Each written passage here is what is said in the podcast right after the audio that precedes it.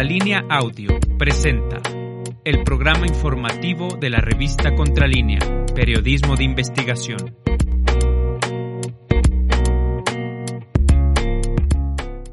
Buenos días, soy Nancy Flores y me da mucho gusto saludarlos este miércoles 25 de mayo de 2022. Estamos pues ya a la mitad de la semana, pero con muchísima información. Este día les vamos a continuar presentando este reportaje en varias partes que hemos hecho acerca de los refugios de Rosy Orozco, esta política panista que ha aprovechado todas sus influencias para ocultar un crimen, un crimen que se dio al interior de estos refugios que mantiene a través de dos eh, asociaciones civiles, una de ellas la más conocida, eh, Comisión Unidos contra la Trata. En estos refugios, eh, tres niños de 7, 9 y 11 años fueron violados sexualmente en 2020 de manera reiterada por las negligencias que vivían en estos albergues. Decir que eran abandonados a partir de las 6 de la tarde toda la noche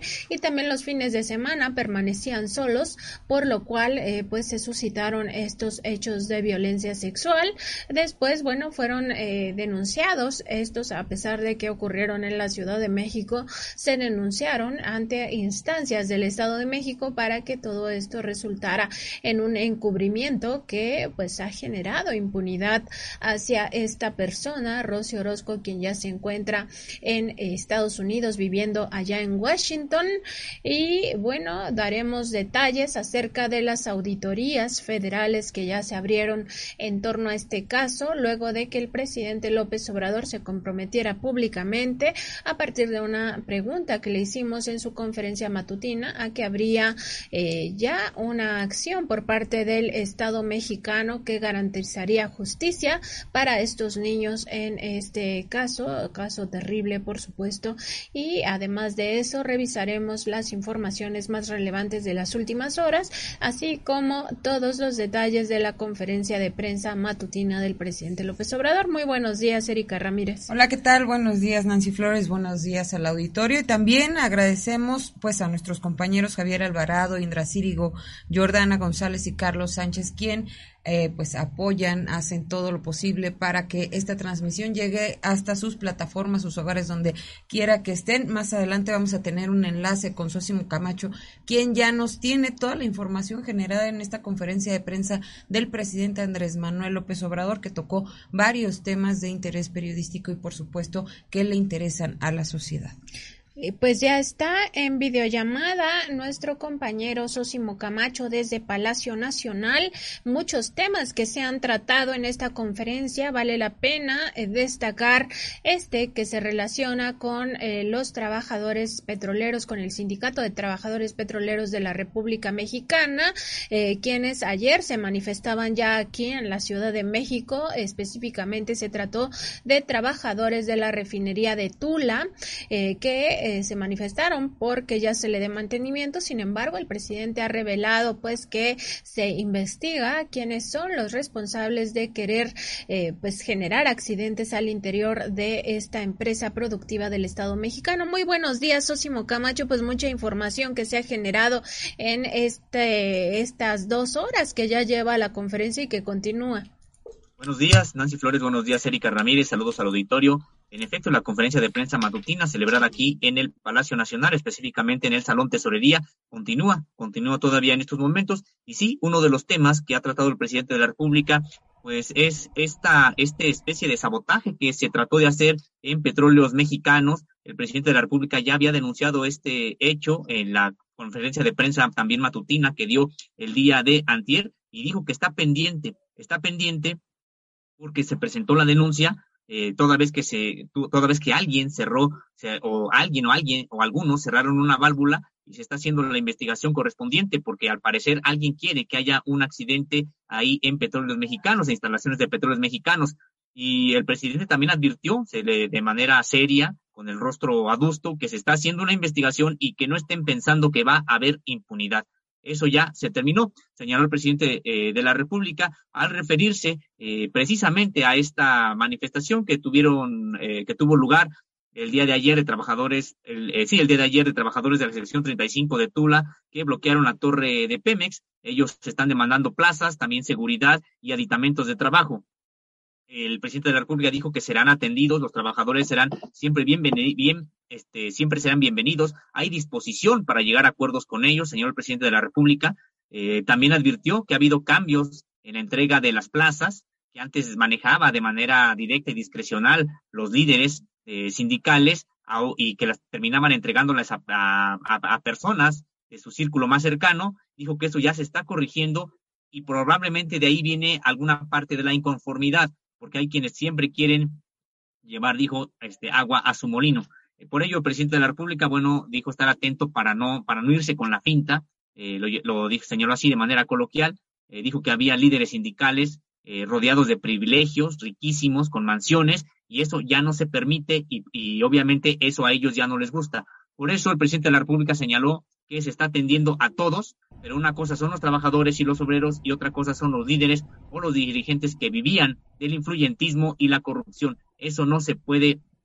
eh, eso no se puede permitir. Eh, y señaló que, eh, que, que el asunto es de que no habrá tampoco chantajes o este gobierno se presentará al chantaje eh, de manera textual declaró, no es que tomo la torre de Pemex porque me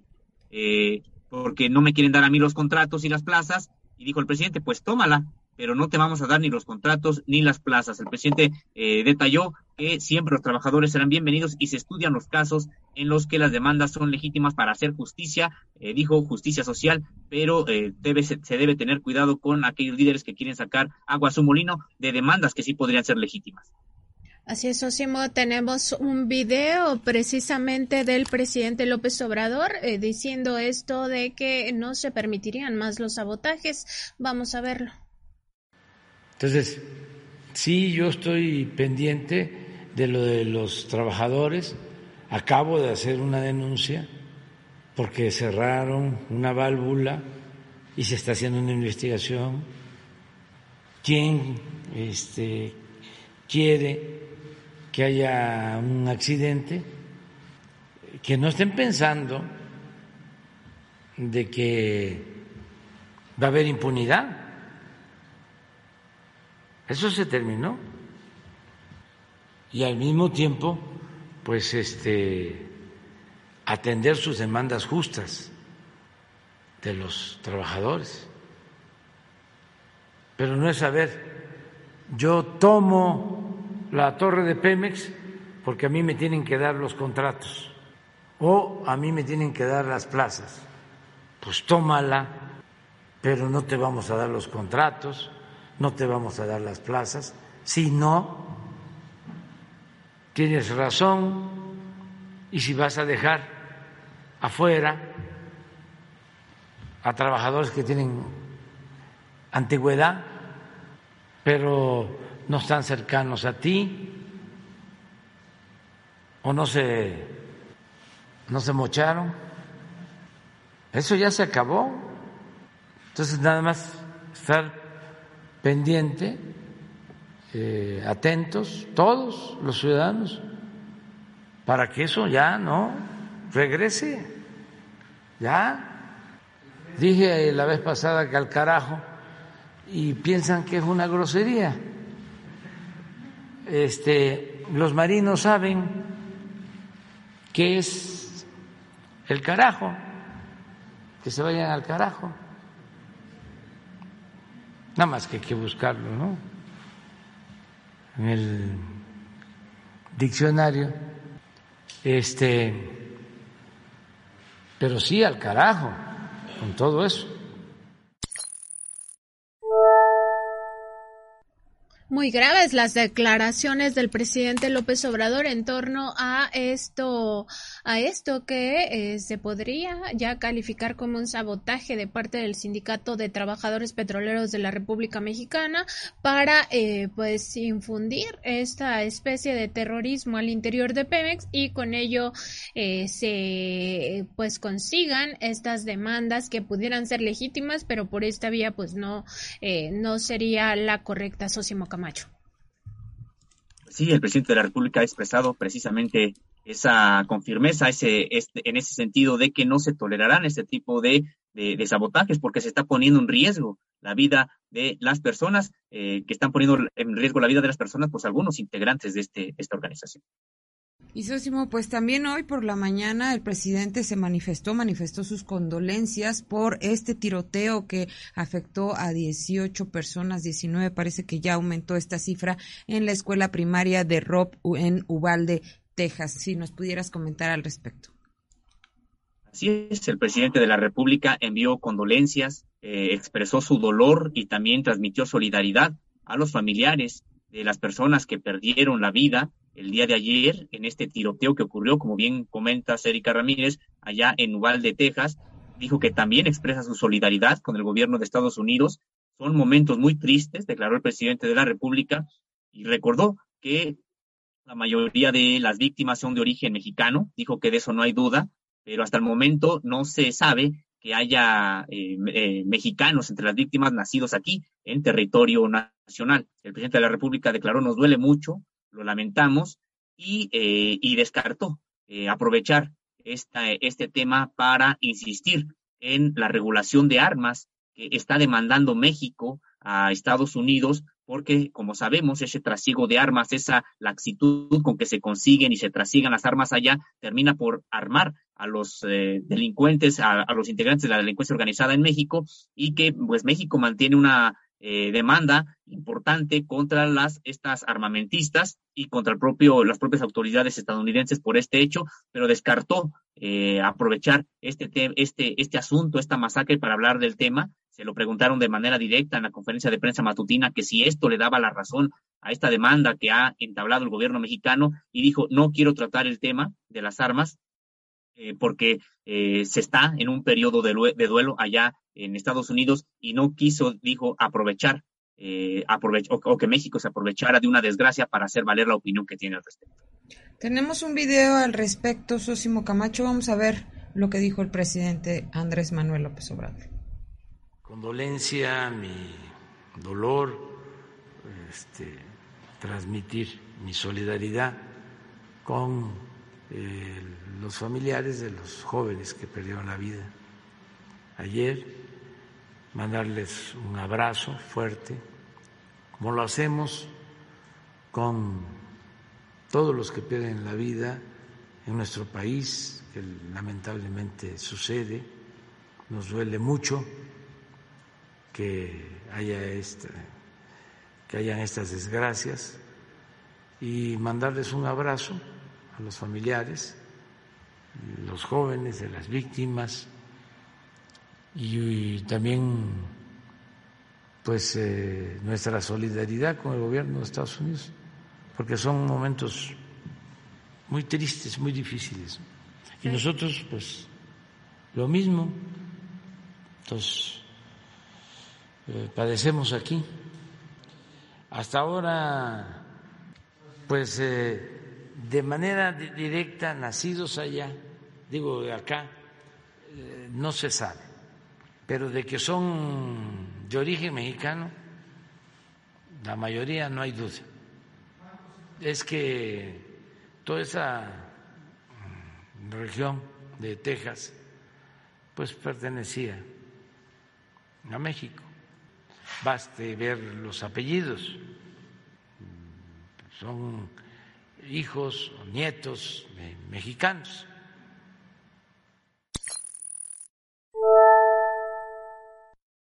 Ahí están las condolencias eh, del presidente Andrés Manuel López Obrador Sosimo para quienes eh, pues tengan relación con estas víctimas del tiroteo en la escuela Rob en Uvalde, Texas, un estado en el que también pues su gobernador eh, en varias ocasiones ha pues eh, de alguna manera incitado en contra de la comunidad hispana y de eh, pues los que están allá, los mexicanos que están allá. El presidente también ya se ha manifestado al, al respecto, pero bueno, pues vamos a seguir al pendiente de esta información. Así es, el presidente de la República ha señalado que, bueno, ha expresado su tristeza por lo que ha ocurrido y ha señalado que no se aprovechará de esta tragedia para apuntalar el discurso que México ha mantenido eh, pues a favor del control de armas allá en Estados Unidos. Muy importantes las palabras del presidente López Obrador en ese sentido, que no se debe de aprovechar la tragedia para eh, pues posicionar un tema que también es relevante no solo para México, sino también para el propio Estados Unidos por todas estas tragedias que cotidianamente viven con estos tiroteos. Y Sósimo, eh, por supuesto, nosotros también mandamos condolencias a todos los mexicanos, a todas las familias afectadas por este tiroteo. Eh, también en esta conferencia matutina pasada Pasando a otro tema, se habló como casi todos los días desde hace un par de semanas sobre la cumbre de las Américas. El presidente López Obrador vuelve a referirse que de dónde serán estos países a los que Estados Unidos no quiere invitar, pues seguramente de otro continente, porque si fueran del americano no tendrían por qué ser excluidos. Así es, el presidente de la República, con estas palabras que señalas, Nancy Flores, inició la locución sobre este tema, sobre lo que tiene que ver con la cumbre de las Américas. Eh, el presidente también, al presidente se le preguntó sobre si ya tenía alguna, alguna idea y también eh, se le preguntó al presidente de la República sobre esta posibilidad que se ha filtrado de que Estados Unidos invitaría a representantes de, eh, de, de estos países de Cuba, Nicaragua o Venezuela, pero no a los gobiernos. El presidente de la República no quiso entrar en ese debate porque dijo vamos a esperar, porque todavía no hay una definición clara al respecto y consideró que Estados Unidos no ha tenido una cerrazón en, este, en esta materia para hablarlo con el gobierno mexicano. Dijo que, eh, que hay quienes quieren que fracase la cumbre porque no piensan en la necesidad de hermanarnos como pueblos, como sociedades. Estas personas están muy ideologizadas. Dijo, hay mucho fanatismo, predominan los dogmas y no piensan en los pueblos, eh, cuando estas reuniones no solamente tendrían que ser un asunto de las cúpulas, de los propios gobiernos y de los expertos internacionalistas que muchas veces sabotean, son los que son los que entorpecen el diálogo, sino que debe ser un asunto de los pueblos. Por eso el presidente de la República dijo que todavía no es momento de que México o de que su gobierno eh, señale o se defina con respecto de la realización de, las, de la Cumbre de las Américas, porque los diálogos siguen y todavía se tiene que esperar cuál será la decisión de Estados Unidos de si finalmente invita o no invita a, las representaciones, además formales, a, a las representaciones de estos estados que están en el continente americano. Tenemos el fragmento del presidente López Obrador precisamente refiriéndose a este tema en la conferencia del día de hoy. Eh, hay quienes eh, no quisieran que se llevara a cabo la cumbre o que fracasara o que no asistieran todos. Así andan, porque no piensan en la necesidad de unirnos, de hermanarnos, están muy ideologizados, hay mucho fanatismo, predominan los dogmas y no se piensa en los pueblos. Y esto no debe ser solo un asunto de las cúpulas del poder económico, del poder político ni siquiera de los llamados expertos internacionalistas que opinen y opinen y opinen y están ahí solo son sacando, atizando las diferencias en vez de buscar la conciliación, los acuerdos. Ahí están las, las palabras del presidente Andrés Manuel López Obrador respecto a este tema, esta cumbre que se llevará a cabo el próximo 6 eh, de junio en Estados Unidos. Y también de Estados Unidos, pues eh, se tocó el tema que tiene que ver con esta empresa Calica que eh, pues extraía material pétreo en Quintana Roo. Así es, también se refiere el presidente de la República a esta, pues a esta empresa matriz de Calica que se llama Vulcan Minerals, el presidente de la República informó que siguen los diálogos con esta, con esta empresa. Recordó que ellos incumplieron con el acuerdo que se tenía. Ya había quedado con el gobierno mexicano de que tenían que detener todos los trabajos de excavación hasta que se definiera el proyecto alternativo turístico de protección al medio ambiente que se había propuesto. El presidente de la República eh, señaló que tenía la certeza en un principio de que sí se estaba cumpliendo con ese acuerdo, pero explicó que fue, a, visitó la, región a propósito de estas visitas que hace con respecto del tren Maya y dijo que hace un mes, que, este, encontrándose él allá, le informaron que la, la, empresa no había dejado de trabajar y dijo que lo constató. Eh, él, él, señaló que no lo creía, eh, pero sobrevoló la zona y pues se dio cuenta de que estaban trabajando, estaba trabajando esta empresa Calica, seguía extrayendo material pétreo, es decir, destruyendo el medio ambiente, cuando había llegado a un acuerdo con el gobierno mexicano para que suspendiera este tipo de actividades. El presidente de la República eh, explicó que ellos, es decir, Vulcan Minerals, los representantes de Vulcan Minerals, dicen que fue una mala interpretación del acuerdo, eh, pero el presidente les dijo que la determinación del Estado mexicano es que no se siga destruyendo el medio ambiente, eh, que no se sigan utilizando esas casi 3.000 hectáreas como banco de material para construir carreteras en Estados Unidos. De hecho, se detuvo en explicar y eh, un poco con un video auxiliado del video la destrucción que se realiza incluso con dinamita, con explosivos, eh, y bueno, recordó que esta empresa es una empresa de las más importantes de la construcción allá en Estados Unidos y dijo que allá hay la costumbre y además es legal de que estas empresas apoyan a los candidatos. Por eso enviaron una carta esta empresa, Vulcan Minerals, envió una carta al presidente de Estados Unidos en la, que, en la que pide su intervención ante lo que consideran injusticia contra ella que se comete en México. El presidente de la República dijo que lo que se está evitando aquí en México es la destrucción de nuestro territorio y señaló que eso lo haría, sería lo que, lo que haría Estados Unidos, lo que haría Francia y lo que haría cualquier otro país si una empresa extranjera fuera a destruir su medio ambiente. Dijo el presidente de la República que ya se está hablando con ellos de nueva cuenta,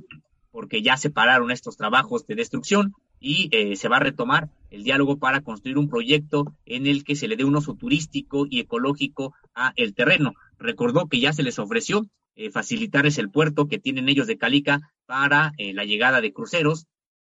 Dijo si es que sí se, si, es que sí se concreta este proyecto alternativo y es algo que se está analizando el presidente de la República dijo que ya no, eh, pero fue muy, se fue insistente y con firmeza dijo que no se permitirá que se extraiga ya material, se va a mantener ya la clausura, no se van a dar nuevos permisos. Dijo que lo que ya extrajeron, de acuerdo con el propio acuerdo que ya alcanzaron, pues sí, se lo van a llevar, se lo pueden llevar, pero ya no se seguirá destruyendo. Dijo que si no se llega a ningún acuerdo, si estos empresarios insisten en querer seguir destruyendo el medio ambiente en México, el caso se llevará a tribunales nacionales y extranjeros, y dijo el presidente, y vamos a llevar todas las pruebas de que es una catástrofe ecológica que no podemos aceptar. Eh, fue cuando mostró estas imágenes de cómo el manto freático eh, finalmente queda expuesto a profundidades de hasta nueve metros, eh, y dijo que por más que saquen manifiesto, incluso los legisladores de Estados Unidos, no se va a permitir eso porque se trata de la destrucción de nuestro territorio. Hay que recordar que los permisos para Calica son para extraer material pétreo que está por debajo del manto freático. Es decir, se encuentra primero, bueno, es una primera corteza, que es la corteza terrestre de selva, que además es selva, después hay un manto freático y después está el material pétreo que le interesa extraer a Calica. Por eso terminan destruyendo la selva, destruyendo el manto freático y sacando del subsuelo este material pétreo. Por eso el presidente de la República señaló que se trata de una destrucción que no se les va a permitir que sigan así. Así es, tenemos un video al respecto, vamos a verlo. Reunimos y estamos este, platicando. Ellos eh, incumplieron con un acuerdo. Habíamos quedado de que se detenían los trabajos de excavación hasta que se definiera un proyecto alternativo turístico de protección al medio ambiente. Y pensábamos que estaban cumpliendo, que no se estaba trabajando. Y fui hace un mes, porque estoy supervisando las obras del tren Maya, y me informaron de que habían reiniciado el trabajo o no habían dejado de trabajar. Y me tocó constatarlo, porque este, no lo creía y sobrevolé la zona y en efecto estaban trabajando. Entonces, ellos sostienen de que una mala interpretación, pero el planteamiento es no queremos que se siga destruyendo.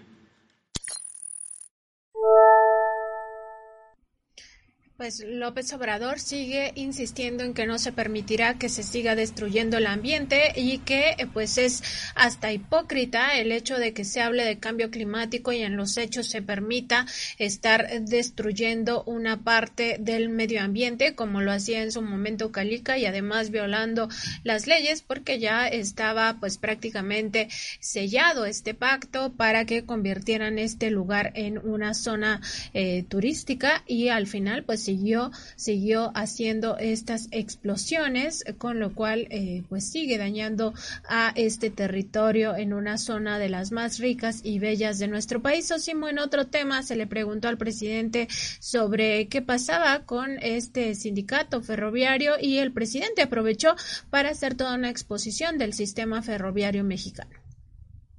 Así es, de hecho, al presidente de la República eh, en un primer momento se le preguntó sobre si habría una unión entre el tren transísmico y el tren Maya, y el presidente de la República, eh, de hecho, eh, instruyó a su apoyo técnico para que le mostraran mapas, porque el presidente de la República dijo que tenía la intención de que hubiera un nuevo sistema ferroviario mexicano que en el que se restableciera el tren de pasajeros en México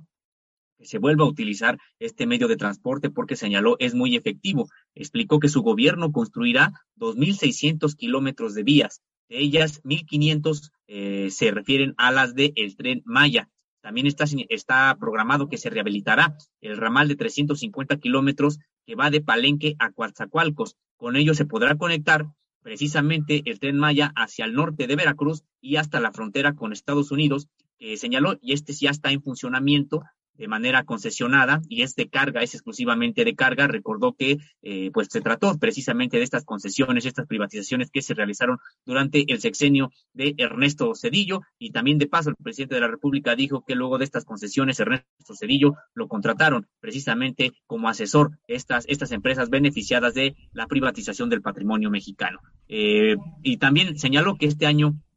espera que pueda quedar el, el, tren que se está construyendo en el istmo. Eh, explicó que ahí habrá en esta a, lo largo de este de, esta de estas vías habrá 10 parques industriales y eh, señaló que se reactivará un ramal que va desde el istmo hacia Guatemala. Eh, explicó que en el centro del país, bueno, pues hay cuatro proyectos, dos son en Guadalajara, destacó el caso también del tren de, de Toluca a la Ciudad de México, que dijo que dará el próximo año, recordó que se había proyectado eh, un gasto de 9 mil millones de pesos y terminará costando más de 30 mil millones este, este proyecto que inició en sexenios anteriores y que por corrupción y por eh, incumplimientos de las propias empresas pues se ha ido alargando, pero señaló que con muchos trabajos y muchos problemas, pero estará ya listo el próximo año. Eh, recordó que también hay un proyecto de, el, tren en Monterrey, un tren que atravesará la ciudad y que ayudará a desalojar eh, la congestión que ya padece esta ciudad eh, del norte de la República y dijo que este proyecto se está haciendo con el gobierno del estado y dijo que ya solamente como proyectos para siguientes administraciones pues quedará tren de la Ciudad de México hacia Querétaro y hasta Guanajuato y también de San Luis Potosí hacia el norte y otro de Guadalajara a Baja California. Dijo que actualmente hay más de 20 mil kilómetros de, de, vías férreas que, como decíamos, fueron concesionados, donde predominan dos empresas y señaló que hay que llegar a acuerdos con ellas incluso para eh, hacer estas conexiones que sí le corresponderán a, la actual administración, como ha señalado el caso de la de, eh, que, conectará del Istmo hacia Coatzacoalcos, eh, por ejemplo, de Palenque hacia Coatzacoalcos, y también la que va de el Istmo hacia Guatemala. Señaló que se tendrán que hacer acuerdos con esas, con esas empresas y dijo que también como proyecto queda hacia adelante pensando que a través de las vías haya una integración con América del Norte eh, señaló, ahí es, ineludible, es inevitable la integración con América del Norte, dijo el presidente de la República, pero con respeto a la soberanía. Y con respecto ya de los ferrocarrileros, en el tema que le preguntaron al presidente de la República, eh, reconoció que no han tenido justicia y que hay dos demandas en este tema. Eh, primero es que se les considere un apoyo que se pactó desde los tiempos de las privatizaciones y que no se les dio a todos los trabajadores, solamente a un sector de estos trabajadores relacionados precisamente con la cúpula que hasta actual, a que todavía actualmente encabeza Víctor Flores. Dijo que este tema de los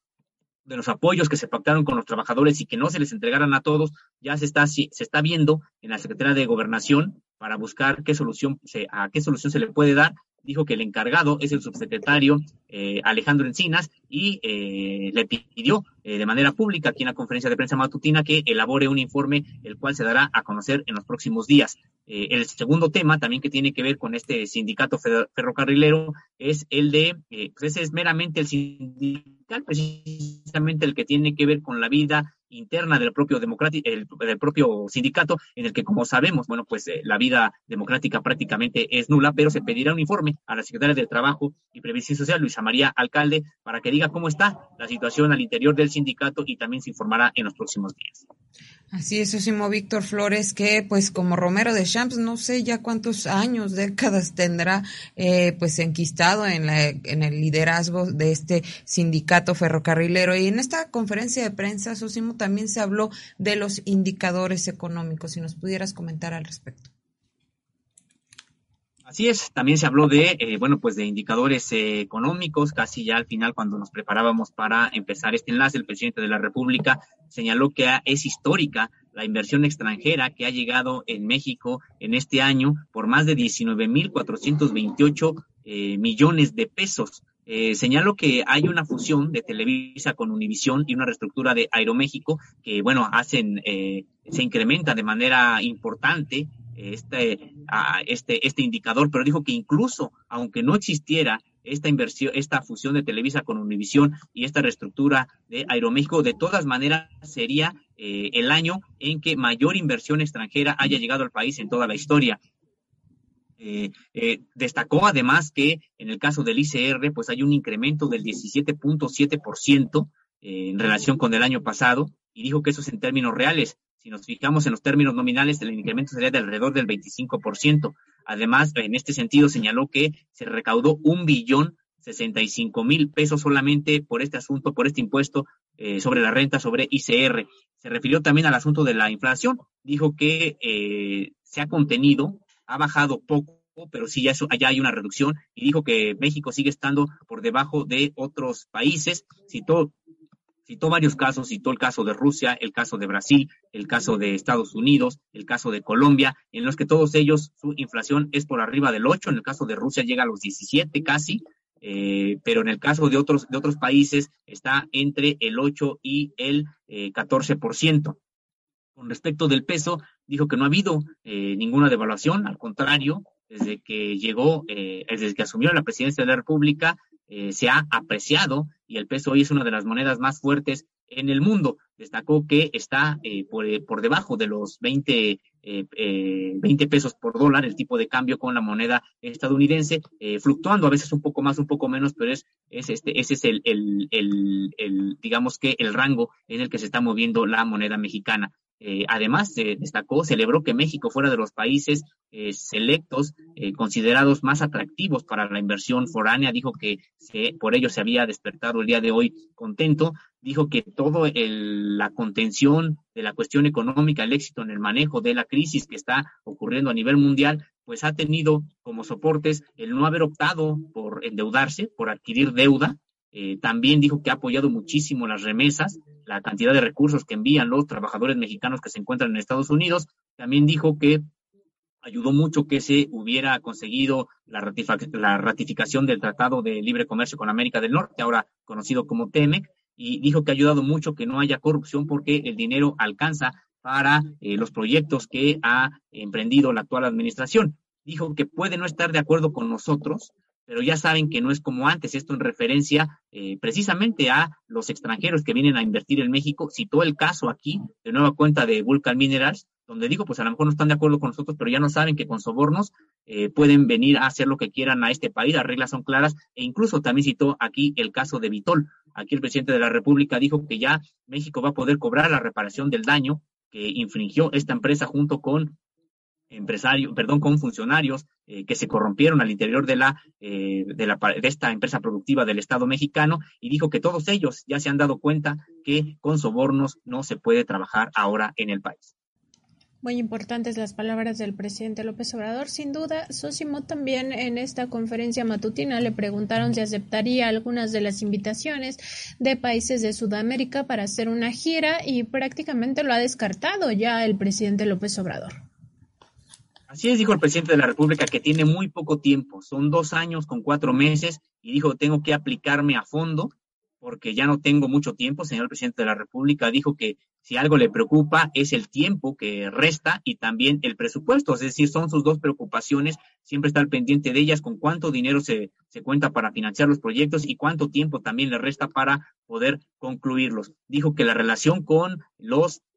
eh, presidentes de Sudamérica es magnífica, es excelente. Eh, destacó el caso del presidente argentino, Alberto Fernández, quien además él de manera personal lo invitó a visitar aquella nación. El presidente de la República dijo que eh, en, una en, en, una segunda pregunta eh, que le, realizaron reporteros después de que ya se había referido a otros temas, el presidente de la República reflexionó y dijo que solamente, solamente en caso de que eh, se pudiera dar una situación en la que eh, fuera necesaria su presencia allá para impulsar algún proyecto conjunto regional, es decir, de la región de América Latina, consideraría ir, pero en realidad toda su, todos sus esfuerzos tiene que concentrarlos en el tiempo que le queda aquí en el país, aquí en la República Mexicana. Bueno, como cada miércoles, Osimo Camacho, hoy se hizo, se mostró esta sección de quiénes quieren las mentiras, que ya en varias ocasiones el presidente ha dicho que es tan solo un resumen de todas las mentiras que se vierten en los medios de comunicación. Así es, como cada que se presenta esta sección, la encargada de eh, exponerla fue Elizabeth García Vilchis, y quien empezó con el asunto de un fotomontaje en la que supuestos médicos mexicanos eh, enviaban un mensaje escrito en el que señalaban que no, este, que por favor le pedían a la ciudadanía que por favor no volviera a votar por idiotas y en realidad pues este fotomontaje eh, fue hecho con médicos de Quito, de allá de Ecuador, en, en la que además el mensaje en realidad era una invitación para que la gente no saliera se quedara en casa. Esta foto se tomó obviamente en plena pandemia, en plena emergencia sanitaria allá en Quito, Ecuador, pero que aquí algunos eh, integrantes, sobre todo de eh, las redes sociales, eh, youtubers, y también, bueno, pues esta, estas personas que tienen seguidores en, en, esta red de Twitter, bueno, pues estuvieron señalando que se trataba, que se refería al gobierno mexicano, que además le agregaron otras leyendas ahí para tratar de desinformar. otra otra, otro caso que destacaron en esta conferencia de prensa matutina es el de la revista Impacto, en el que tituló Cómo joder a México, una, este, su cabeza principal de este, de este medio de comunicación. García Vilchis incluso, pues, ironizó con que parecía que era un meme que lo hicieron eh, pasar como portada. Eh, en esta imagen, en, perdón, acompañado a este título, pues había una imagen del presidente actual. Andrés Manuel López Obrador junto con el anterior Enrique Peña Nieto. Y finalmente, también destacaron el caso de Eugenio Derbez, en el quien a través de sus redes sociales dijo que había sido vetado de Televisa por oponerse al Tren Maya y fue desmentido por el propio dueño, el accionista mayoritario de esta empresa, eh, Emilio Escarragallán, en la que le respondió que, eh, bueno, pues le, le, mostró cómo había tenido entrevistas, que sí había tenido entrevistas con este, con este medio de comunicación y también le dijo que el tema en realidad de fondo es por los derechos del el nombre de una de, sus programas, la familia Peluche, y que en realidad ese era, el, ese era el problema que tenía con Televisa y no tenía nada que ver su posición eh, supuesta de, de, eh, defensa del medio ambiente y en contra del, medio, del tren Maya. Sosimo, pues te agradecemos mucho este reporte que nos has dado, amplio reporte de la conferencia matutina del presidente Andrés Manuel López Obrador. Muy buenos días.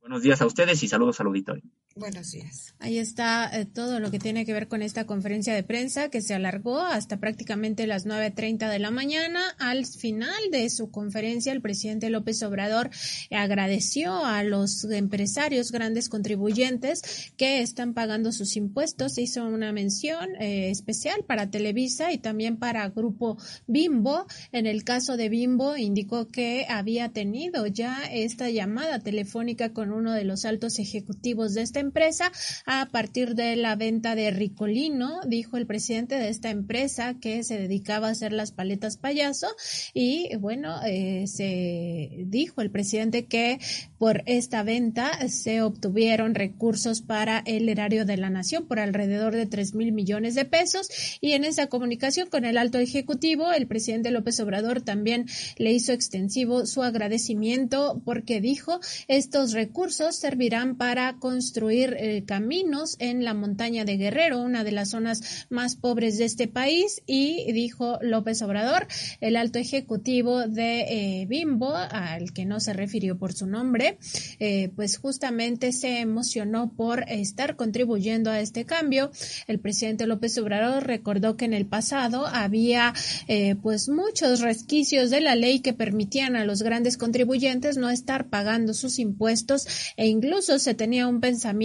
relativo a eh, para qué pago impuestos si se los van a robar, pues dijo en este gobierno ya no se roba el presupuesto, el presupuesto va para atender a los más pobres, a los más necesitados de eh, México. En otro asunto, el presidente López Obrador se refirió a la ausencia de Jesús Ramírez, el vocero y titular del área de comunicación social de la presidencia, y dijo que pues se encuentra enfermo, eh, al parecer tiene tiene eh, COVID, eh, COVID-19 en su forma más leve. Sin embargo, dijo será el día de mañana cuando se realice la prueba. Por ahora se mantendrá ausente de las conferencias matutinas. Aprovechó el presidente también para hacer un llamado respetuoso a los medios de comunicación, a los representantes de medios de comunicación presentes todos los días ahí en Palacio Nacional para eh, pues darle chance, dijo el presidente, a quienes no han preguntado. Dijo yo me puedo equivocar dándole la palabra a los mismos eh, de siempre, pero ustedes pues en un acto de solidaridad, eh, también eh, pues como un respetuoso llamado, dejaran preguntar a aquellos reporteros que no han tenido la palabra en varios tiempo. Eh, pues esperemos eh, ver cuál va a ser la reacción de los medios de comunicación. Generalmente uno va ahí esperando que le toque la, palabra, así sea diario, así sea diario. O sea, lo que uno quiere es preguntar. Eh, pero bueno, el presidente ha hecho este llamado ya al cierre de su conferencia matutina, justo cuando le decían que se hiciera una lista para el día de mañana. Así las cosas en la conferencia de prensa del presidente López Obrador. Así es, batallamos eh, cada que cada que vamos porque ahora bueno ya les comentábamos que hay una especie de tómbola en la que metemos algún eh, nuestro nombre y nuestro medio de comunicación alrededor de las seis y media de la mañana se hace un sorteo para ver a quién nos toca estar en las primeras filas y realmente pues son afortunados hay hay quienes todo el tiempo aparecen en, en las primeras filas y hay quienes no y, es difícil que pues ya el presidente nos vea por ahí de la tercera, cuarta fila. Regularmente son los que están en la primera línea los que a los que les otorga la palabra, pero pues siempre vamos con ese ánimo de, de ser quienes tengamos oportunidad de preguntar, de, hacer saber al, al, presidente pues los temas que llevamos en la agenda y pues sobre todo que son de interés eh, periodístico y también del interés de ustedes. Y sobre todo esto, Erika, pues desde hace un par de meses se ha dejado a la suerte estar en las primeras filas. Antes tenías que llegar muy temprano a hacer eh, pues esta fila para estar en los primeros lugares. Ahora ya no es el esfuerzo, sino la suerte la que determina si estás eh, adelante o si estás pues a partir de la cuarta fila hacia atrás. Y pues sí, es un reto estar atrás porque el presidente López Obrador ya no alcanza a darle la palabra a los de las últimas filas. Solo en algunas ocasiones, eh, pues quienes están eh, hoy, por ejemplo, se fue en la cuarta, quinta, más atrás, eh, pues tienen la palabra. Pero sí, todo un reto estar allá en la conferencia matutina. Veremos cómo se toma este llamado respetuoso que ha hecho el presidente López Obrador. Les recordamos que estamos en nuestras redes sociales, en Twitter, en Facebook, en Instagram y en YouTube como Contralínea y en Spotify, y Apple Podcast como Contralínea Audio. Los invitamos a que se suscriban a todas nuestras redes sociales. Saludamos, por supuesto, a quienes se encuentran eh, conectados desde los primeros minutos de este programa en vivo y también a los que se han ido incorporando a lo largo de este, pues ya 47 minutos que llevamos aquí en la transmisión. Erika, eh, tenemos algunos saludos. Así es, Justina Martínez, Norma Villagómez, Consuelo García, Patricia Mendoza, Olga Castañeda, Sergio Ventura, Silvia Holguín, Antonio Soja, Oscar Galván, eh, Irineo Torres Martínez, Joaquín Arreguín, Rafael Piñón, Mariquita, eh, Marily Cortés, Perla Santiago. Y también tenemos un mensaje de Banti que nos dice, eh, por eso las empresas tienen que usar eh, inseguros dobles, eh, semirremolques que destruyen la cinta asfáltica e infraestructura de drenaje y agua a falta de trenes de carga, herencia maldita de Cedillo. Bueno, a esto con respecto al tema del sistema ferroviario al que hacía locución hoy el presidente Andrés Manuel López Obrador en su conferencia de prensa. También saludamos con muchísimo gusto a Emilio Jaramillo, a Mixli Tonali, a Gabriela Leticia Torres Cedillo, Andy Hop, Alan Ime, Ignacio Segura, Candyman, Angélica Pardabel, Mi Vidita, Arturo Ortega, Alicia Josefina Ávila Reyes, Coinda Rojas Huerta, Alondra Hernández, Alberto Silva Pérez, Elizabeth Chalom y a todos, todos y todas las que se encuentran ya conectados en nuestras redes sociales. También les mandamos un eh, saludo especial. Y nos dice Juan José Dávalos López, ah, el profesor Juan José Dávalos López nos está viendo. Nos dice que en el caso de Víctor Flores, el charro sindical ferrocarrilero, no olvidemos que llegó al cargo mediano el eh, por el asesinato del anterior dirigente en el gobierno de Carlos Salinas de Gortari. Pues sí, las historias de los sindicatos también son muy turbias y en algunas ocasiones las más terribles implican también asesinatos de líderes o incluso de eh, los eh, de la oposición, de quienes están a la cabeza de la oposición. Muy lamentable esto que nos recuerda el, el profesor Juan José Dávalos López, a quien también le mandamos un saludo muy especial. Y Erika, ¿qué te parece si vamos con las notas más importantes de las últimas 24 horas, destacar el hecho de que ayer la Suprema Corte de Justicia de la Nación ha reconocido este derecho a decidir sobre los cuerpos de las niñas, eh, las menores de edad que quedan embarazadas a partir de una violación sexual, eh, pues ya la Suprema Corte ha determinado que eh, pueden acceder a la interrupción legal del embarazo y que esto se puede hacer incluso sin el consentimiento de los padres porque ni el Estado mexicano ni los padres ni madres de familia pueden obligar a las niñas a ser madres y a ejercer esta maternidad cuando es producto de violaciones. Se hace este matiz, por supuesto, porque cuando eh, son eh, eh, algunas relaciones entre adolescentes, eh, que los dos, las dos personas sean adolescentes, es decir, el hombre y la mujer, pues no se toma como una violación sexual, pero cuando ya es el hombre mayor de edad y la mujer es menor de edad, ahí sí siempre se considera que se trata de violaciones sexuales, porque no puede haber consentimiento cuando todavía ni siquiera se tiene el desarrollo físico e intelectual necesario para tomar este tipo de decisiones eh, por supuesto, se considera un abuso por parte de los adultos eh, tener relaciones con menores de edad. Y eso, por supuesto, también está castigado por las leyes mexicanas. Ahora se abre esta posibilidad por parte del Pleno de la Suprema Corte de Justicia de la Nación, que el día de ayer validó la constitucionalidad de las modificaciones a los puntos 6.4.2.7, 6.4.2.8, 6.6.1 6.1 y 6.7.2.9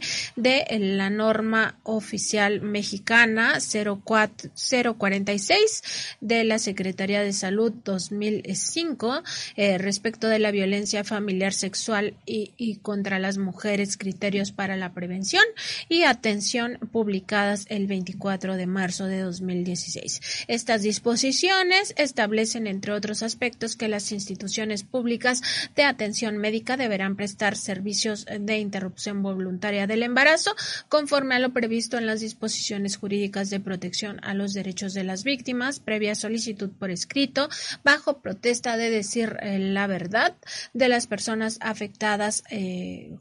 por el embarazo, eh, decir que este embarazo es producto de una violación, además de que tratándose de personas menores de 12 años de edad se realizará a solicitud de su padre o madre o a falta de estos de su tutor o conforme a las disposiciones jurídicas aplicables. Al respecto, la Suprema Corte de Justicia de la Nación se pronunció sobre cinco planteamientos que el Congreso del Estado de Aguascalientes hizo valer y respecto de los cuales decidió lo siguiente. En primer lugar, que la Subsecretaría de Prevención y Promoción de la Salud y el presidente del, y presidente del Comité Consultivo Nacional de Normalización de Prevención y Control de Enfermedades está facultada para emitir normas oficiales mexicanas o bien para modificarlas a efecto de prestar en todo el territorio nacional los servicios de salud en las materias de salubridad general, incluyendo las de asistencia social, sin que haya necesidad de una intervención directa por el Ejecutivo Federal. Dos, que las modificaciones a los puntos de esta norma oficial mexicana se realizaron sin controvertir, sin contravenir, perdón, lo que establecía el artículo 51 de la entonces Ley Federal sobre Metrología y Normalización, vigente al momento de la expedición de esta NOM, pues se actualizaba al supuesto de expedición a que se referían sus párrafos segundo y tercero, ya que con la emisión de la Ley General de Víctimas, la cual prevé que a toda víctima de violación sexual se le garantizará el acceso a los servicios de anticoncepción, de emergencia y de interrupción voluntaria del embarazo en los casos permitidos por la ley, lo que indiscutiblemente hacía necesario adecuar el procedimiento para hacer efectiva esta garantía. Tres, que no se afecta la competencia competencia del citado Congreso local para legislar en materia penal, ya que las modificaciones están vinculadas a la forma en que debe presentarse el servicio médico para las mujeres y personas con capacidad de gestar ejerzan su derecho a la interrupción legal del embarazo cuando provenga de una violación sin que ello implique la regulación de una conducta punible o bien de algún elemento de exclusión de responsabilidad. Cuatro, el reconocimiento del derecho de las mujeres y personas con capacidad de gestar adolescentes de solicitar por sí mismas la interrupción del embarazo cuando provenga de una eh, violación. Esto no invade la competencia del Congreso local para legislar en materia de patria potestad, pues la regulación impugnada no se traduce en una intervención en la relación paterno-filial que deriva de esa institución jurídica ni interviene en el ejercicio de esta. En todo caso, ese reconocimiento descansa en su derecho de disfrutar del más alto nivel posible de salud en función del principio de desarrollo progresivo, por lo que tienen la posibilidad de decidir someterse a intervenciones y tratamientos médicos sin permiso de un padre y o madre o tutor. Y cinco, las modificaciones a esta norma oficial eh, mexicana atienden el principio de buena fe que emana de la Ley General de Víctimas, pues conforme a ese principio las autoridades no criminalizarán o responsabilizarán a las víctimas, lo cual es indispensable para evitar la revictimización de las mujeres y personas gestantes, esto es para que no haya una mayor injerencia en aspectos de índole personal e íntima de su vida privada. Pues tenemos un video, un video del de, ministro presidente de la Suprema Corte Arturo Saldívar durante esta sesión y después también veremos un eh, pedazo de la discusión eh, que hizo la ministra Loreta Ortiz, pero vamos con el del ministro Arturo Saldívar. Me parece que esta medida es fundamental para el ejercicio de los derechos involucrados. Por más de una década he defendido el derecho constitucional a interrumpir el embarazo en varios supuestos, entre ellos el caso de violación. Obligar a las mujeres o niñas a llevar a término el embarazo derivado de una violación implica un total desconocimiento de su dignidad humana, autonomía y libre desarrollo de la personalidad, además de ser revictimizante y una forma de violencia de género. En estos casos, el Estado no solo no debe obstaculizar ni mucho menos criminalizar el aborto, sino que tiene la obligación de adoptar medidas que garanticen el acceso a la interrupción del embarazo en condiciones dignas, adecuadas e igualitarias y con la prontitud que amerita tomar la decisión Allí están las palabras del ministro presidente Arturo Saldívar Lelo de la REA diciendo pues que el Estado no solo eh, pues no debe de impedirlo sino además garantizar que este derecho a la interrupción legal del embarazo en caso de violación eh, por parte de las menores de edad pues se haga en condiciones sanitarias eh, adecuadas y también pues permita que las niñas las adolescentes pues accedan a este derecho sin tener que solicitar el permiso de sus padres porque nadie o tutores porque nadie puede eh, pues obligarlas a tener un hijo producto de una violación sexual. Eso sería dijo el ministro presidente revictimizarlas y también una forma de violencia de género. Vamos a ver las palabras de la eh, ministra Loreta Ortiz quien también estuvo presente en esta discusión en ese sentido, la restricción para que las niñas, mujeres y personas con capacidad de gestar víctimas de violación tengan que contar con una autorización judicial para que se lleve a cabo un procedimiento de interrupción del embarazo constituye una forma de violencia y discriminación institucional en su contra. Por otro...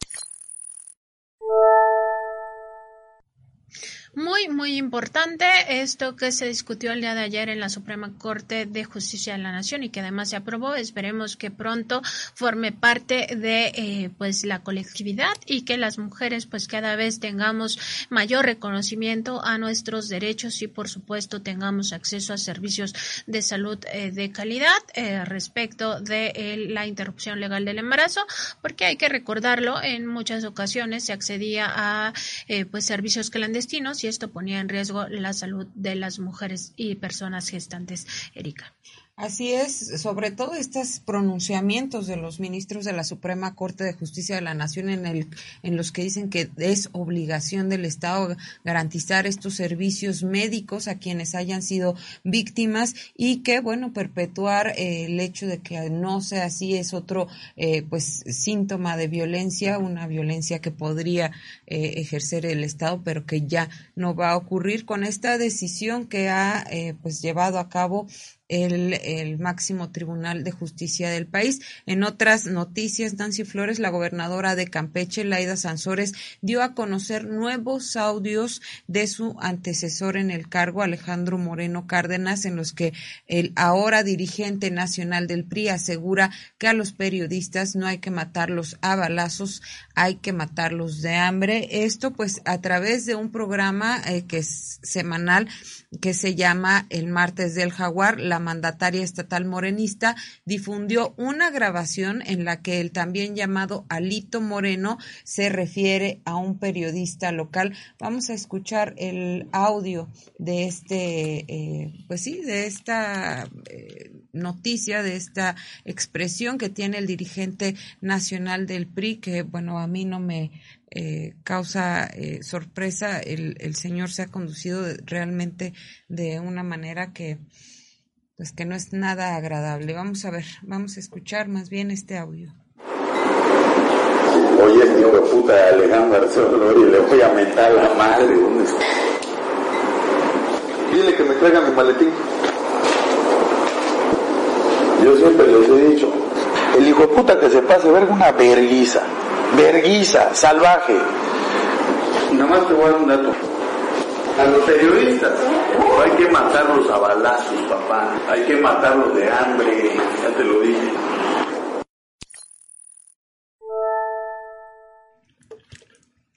Pues estas expresiones de Alejandro Moreno, el dirigente eh, del PRI, y bueno, ayer también lo veíamos por ahí diciendo que este pues eh, él luchaba por la democracia en un en un foro que, que se dio con esta alianza de Va por México que es opositora al gobierno del presidente Andrés Manuel López Obrador. Nancy Flores ahora hablando pues de que a los periodistas no hay que matarlos a balazos, sino matarlos de hambre. ¿Te imaginas en algún cargo a este personaje en algún, en algún cargo público, si de esta manera se expresa en contra de los comunicadores, ¿cómo eh, pretende asumir algún otro cargo público en el país?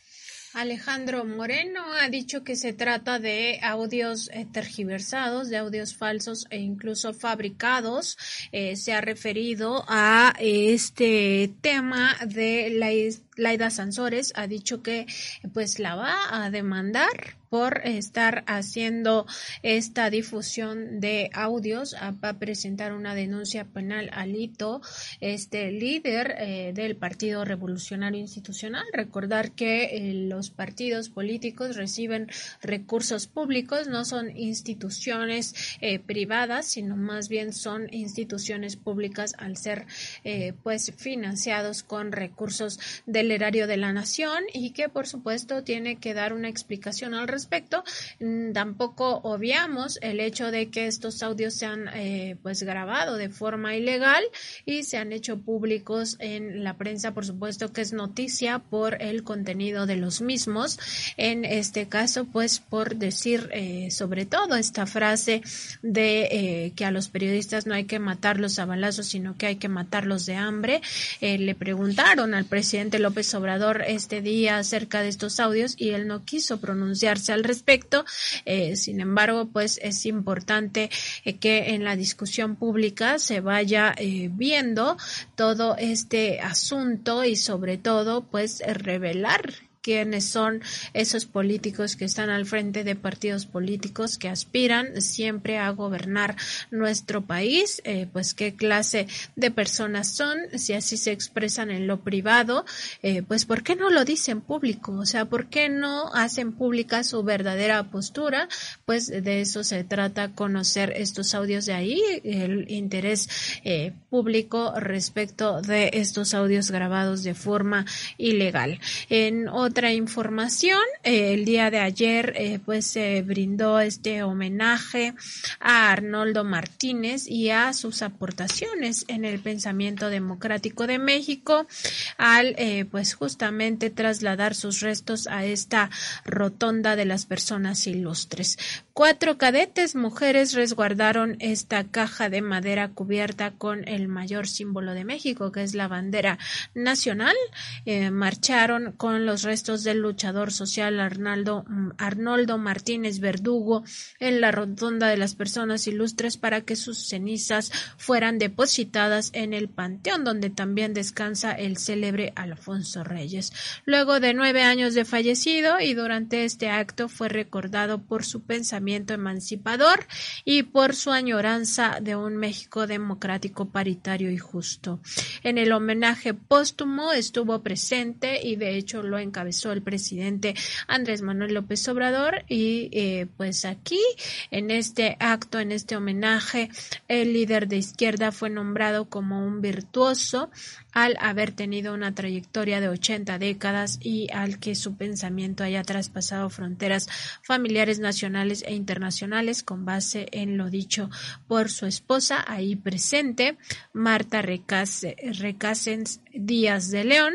Eh, ella dijo que con orgullo y felicidad su querido se ganó su lugar en el Panteón Civil de Dolores ubicado en la alcaldía Miguel Hidalgo. Eh, pues vamos a ver parte de esta conmemoración, un pequeño video de la conmemoración del día de ayer donde se reconoció a Arnoldo Martínez Verdugo.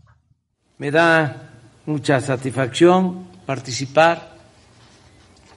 en esta ceremonia para colocar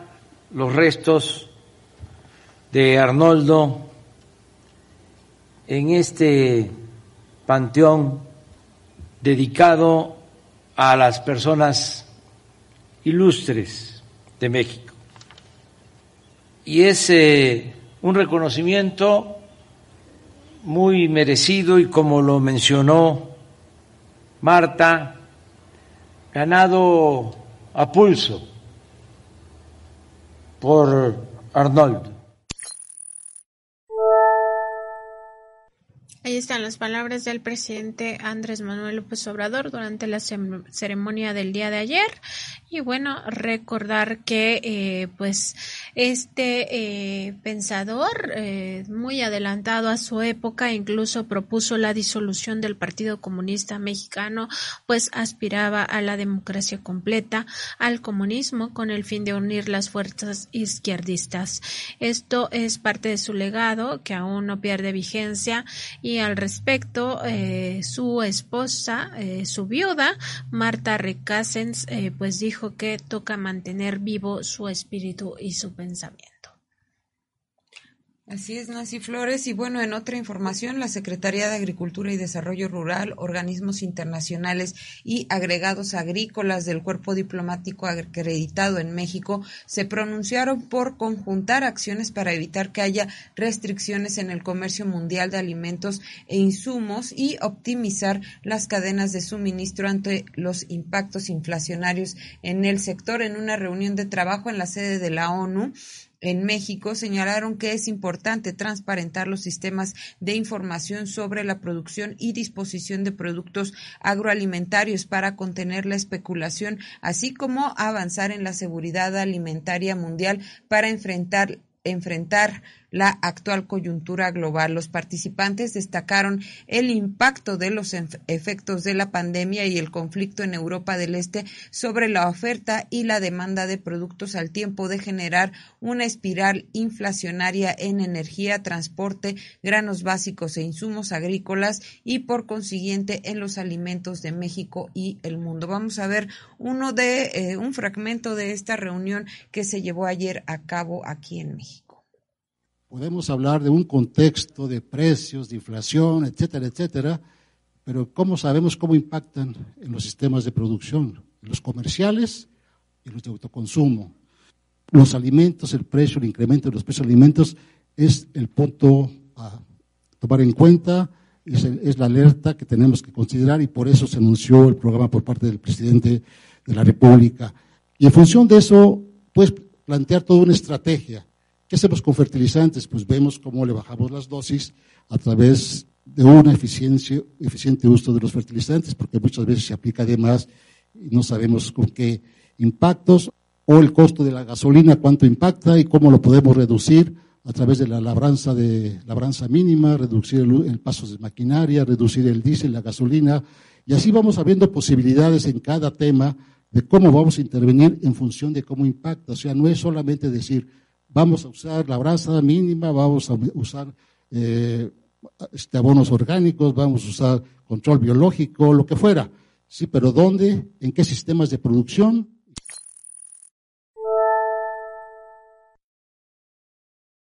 Ahí están las palabras del coordinador general de inteligencia de mercados agroalimentarios de agricultura, Arturo Puente González, Nancy Flores, quien pues hablaba un poco de lo que se está haciendo en torno a esta contingencia que se está enfrentando por parte del gobierno del presidente Andrés Manuel López Obrador. Ya hace algunas semanas lo veíamos reunido con técnicos y productores del campo para hacer frente pues a esta especie de emergencia. Ayer nos lo comentaba también el subsecretario Víctor Suárez, esta eh, especie de emergencia inflacionaria eh, en, eh, en los alimentos y que, bueno, pues que aprovechando toda esta coyuntura, México vaya hacia la autosuficiencia, hacia la soberanía alimentaria tan importante, pues para todos los países, pero en específico para México es un gran productor de, de alimentos y por supuesto hay que apuntar hacia esos objetivos. Así es, en otra información, el día de ayer el comisionado del Instituto Nacional de Migración, Francisco Garduño Yáñez, expresó el rechazo a la colocación en territorio mexicano de un muro de púas, tal como lo había propuesto el gobierno de Texas para detener el tránsito de personas migrantes hacia Estados Unidos. El comisionado del Instituto Nacional de Migración indicó que la política del gobierno mexicano ha sido de rechazo total a los muros, no al muro tal y como lo conocemos, pero tampoco creemos y no queremos un muro de púas, indicó el día de ayer. En esto es no encontremos otros mecanismos de coordinación para poder atender y resolver el fenómeno migratorio, enfatizó Garduño Yáñez. En presencia del subsecretario de Seguridad Pública y Participación Ciudadana, Ricardo Mejía Verdeja, y de la secretaria de Seguridad Pública de Coahuila, Sonia Villarreal Pérez, así como de autoridades locales, el comisionado resaltó que se fortalecerá la cooperación para brindar atención a las personas migrantes irregulares quienes son víctimas de las redes criminales. El comisionado del Instituto Nacional de Migración acudió a la ciudad de Piedras Negras en Coahuila en el marco de una reunión de evaluación de la estrategia migratoria que se lleva a cabo en la frontera de esa entidad. Al respecto, informó que se trabaja de manera coordinada con personas servidoras públicas estatales y municipales para localizar y, de ser necesario, instalar un campamento emergente para atender en condiciones humanitarias a la población migrante que sea rescatada en esa zona. Esa es la respuesta que da el Estado mexicano, el gobierno del presidente Andrés Manuel López Obrador a esta propuesta de instalar un muro de púas en la frontera, pues ya se dijo tajantemente que no. Así es, y en otra información, el gobierno de México también condenó enérgicamente el tiroteo registrado en la escuela primaria Rob, ubicada en Uvalde, Texas. En un comunicado señaló que este acto de violencia que ha costado la vida de 18 menores de edad, parece que ya se llegó a 19 en el número de víctimas, perjudica a múltiples familias de una población mayoritariamente hispana. Por ello, desplegó asistencia consular para los conacionales que viven en esa región luego y lamentó los hechos en los que desgraciadamente se ha confirmado el fallecimiento de al menos 18 menores de edad, por lo menos dos adultos y varios heridos. Al respecto, la secretaria de Relaciones, la Secretaría de Relaciones Exteriores extendió sus más sinceras condolencias a todas las las familias afectadas y señaló que el agresor fue abatido por oficiales que respondieron a la situación de emergencia. Asimismo, detalló que el Consulado de México en Iguil Paz ya se encuentra en contacto con las autoridades policíacas para identificar a nacionales mexicanos afectados en esta agresión. De igual manera, dicha representación consular, así como el Consulado General de México en San Antonio, están en comunicación con los hospitales a los que fueron transportados los heridos para determinar si hay connacionales eh, lesionados. Y pues ya oíamos eh, hoy por la mañana, Nancy Flores, las condolencias enviadas por el presidente Andrés Manuel López Obrador y a través de su cuenta de Twitter, él secretario de Relaciones Exteriores, pues ya también enviaba imágenes de esta presencia consular en el lugar de los hechos.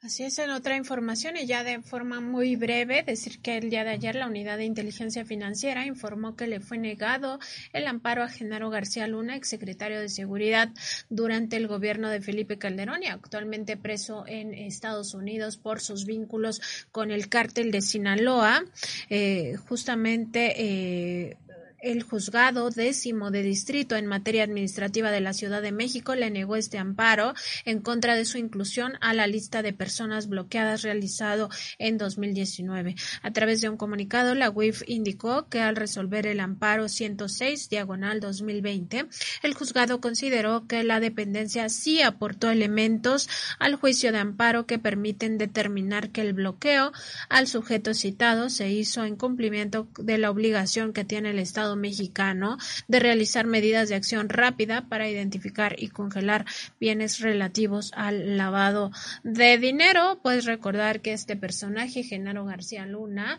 estuvo al frente de la Secretaría de Seguridad durante todo el sexenio de Felipe Calderón y fue uno de los principales orquestadores de esta supuesta guerra contra el narcotráfico, mientras al mismo tiempo enviaba informaciones delicadas y de carácter eh, pues muy muy secreto por considerarse eh, parte de la seguridad nacional al cártel de Sinaloa a cambio de beneficios y que en Estados Unidos también se le señala por eh, su probable responsabilidad en el trasiego de drogas hacia ese país. pues importante que un juez le negara a este personaje el desbloqueo de sus cuentas bancarias porque pues ya se sabe allá en Estados Unidos está siendo responsabilizado de estos cargos y en México también se encuentra bajo proceso judicial por eh, su eh, por haberse corrompido a favor del cártel de Sinaloa. Hasta aquí las notas de eh, las últimas 24 horas y vamos a saludar a algunas de las personas que están conectadas. Por supuesto que ya nos están enviando bastantes mensajes. Nos dice mi vidita, es evidente que la prensa es un obstáculo para los criminales en referencia al audio que eh, pues fue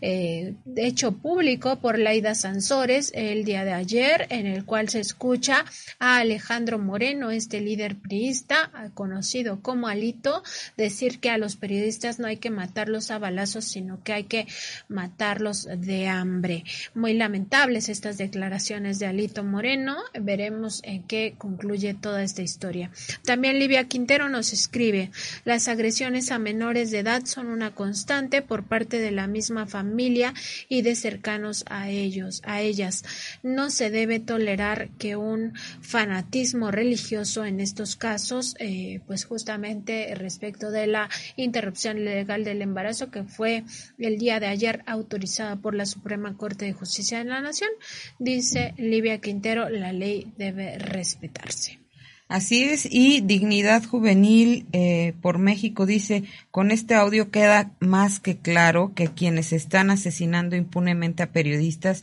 luchadores sociales, defensores de derechos humanos, son esos empresarios y políticos emanados del PRIAN, eh, MCPRD, así actúan esas y pone eh, un emoji de una rata. Eh, Humberto Márquez dice, todas las mujeres o las parejas deben poder decidir sobre sus cuerpos en función de sus creencias y de sus circunstancias. En Jalisco, DMC, eh, Movimiento Ciudadano, es sordo. Alejandro Sánchez Soria, ¿quién opina? Contralínea.com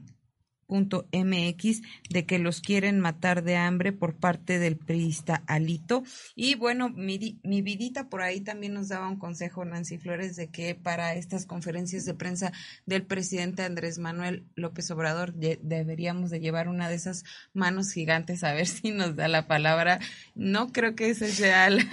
el remedio, pero sí, por ejemplo, un suéter más vistoso o una chamarra que que pues alcance a vernos ya de lejos cuando nos toca estar en las filas de atrás. Pues ya cuando no tienes nada de suerte y quedas en las últimas eh, bancas, pues no estaría de más llevar una manota y por supuesto que el presidente sí se daría cuenta que estamos ahí. Pues ya lo reflexionaremos a ver si, si hacemos el oso, ¿no? Ahí delante de todos. Vamos Pero bueno, a ver, vamos a ver hasta aquí nuestra revisión de algunos eh, mensajes que ya nos han llegado. Eh, entrar a este tema que eh, pues no es nada agradable, que tiene que ver con la violación sexual reiterada en contra de tres menores en los refugios de la Comisión Unidos contra la Trata, esta asociación civil creada, fundada por esta panista, esta pues política que ha hecho de sus nexos con políticos, pues todo un negocio. Rosa María eh, de la Garza Ramírez, mejor conocida como Rosy Orozco. El día de hoy les presentamos la cuarta parte de este reportaje, amplio reportaje que hemos iniciado desde el año pasado con las entregas del periodista Miguel Vadillo y al que le seguimos dando cuenta porque no podemos permitir como sociedad que casos tan graves queden impunes solo por los nexos políticos que tienen las personas que están al frente de eh, estos, eh, estas asociaciones civiles. En este caso estamos hablando de Rocío Orozco. Eh, tenemos información respecto de que la Secretaría de Gobernación, el Sistema Nacional para el Desarrollo Integral de las Familias, el Servicio de Administración Tributaria y la Fiscalía General de Justicia del Estado de México se encuentran actualmente con auditorías abiertas a los refugios de esta panista Rocío Orozco para determinar cuál será el destino de estos albergues, pues a la fecha continúan operando al margen de la ley al carecer de registro ante la Secretaría de Gobernación como centros de asistencia social, entre otras anomalías. Las revisiones se dan luego de que el presidente Andrés Manuel López Obrador se comprometiera públicamente a hacer justicia en los casos de los tres niños víctimas de trata que fueron violados sexualmente de manera reiterada en dichos albergues a mediados de 2020 y de que la Comisión Nacional de los Derechos Humanos confirmara violaciones a sus derechos y revictimización de los infantes albergados, además de acusar que el caso sigue impune. Tenemos el video del presidente López Obrador del pasado 19 de mayo, donde precisamente dice que el Estado mexicano se compromete a hacer justicia en este caso de los tres niños violados sexualmente. Vamos a verlo pues va a ser justicia. Este, y qué bien que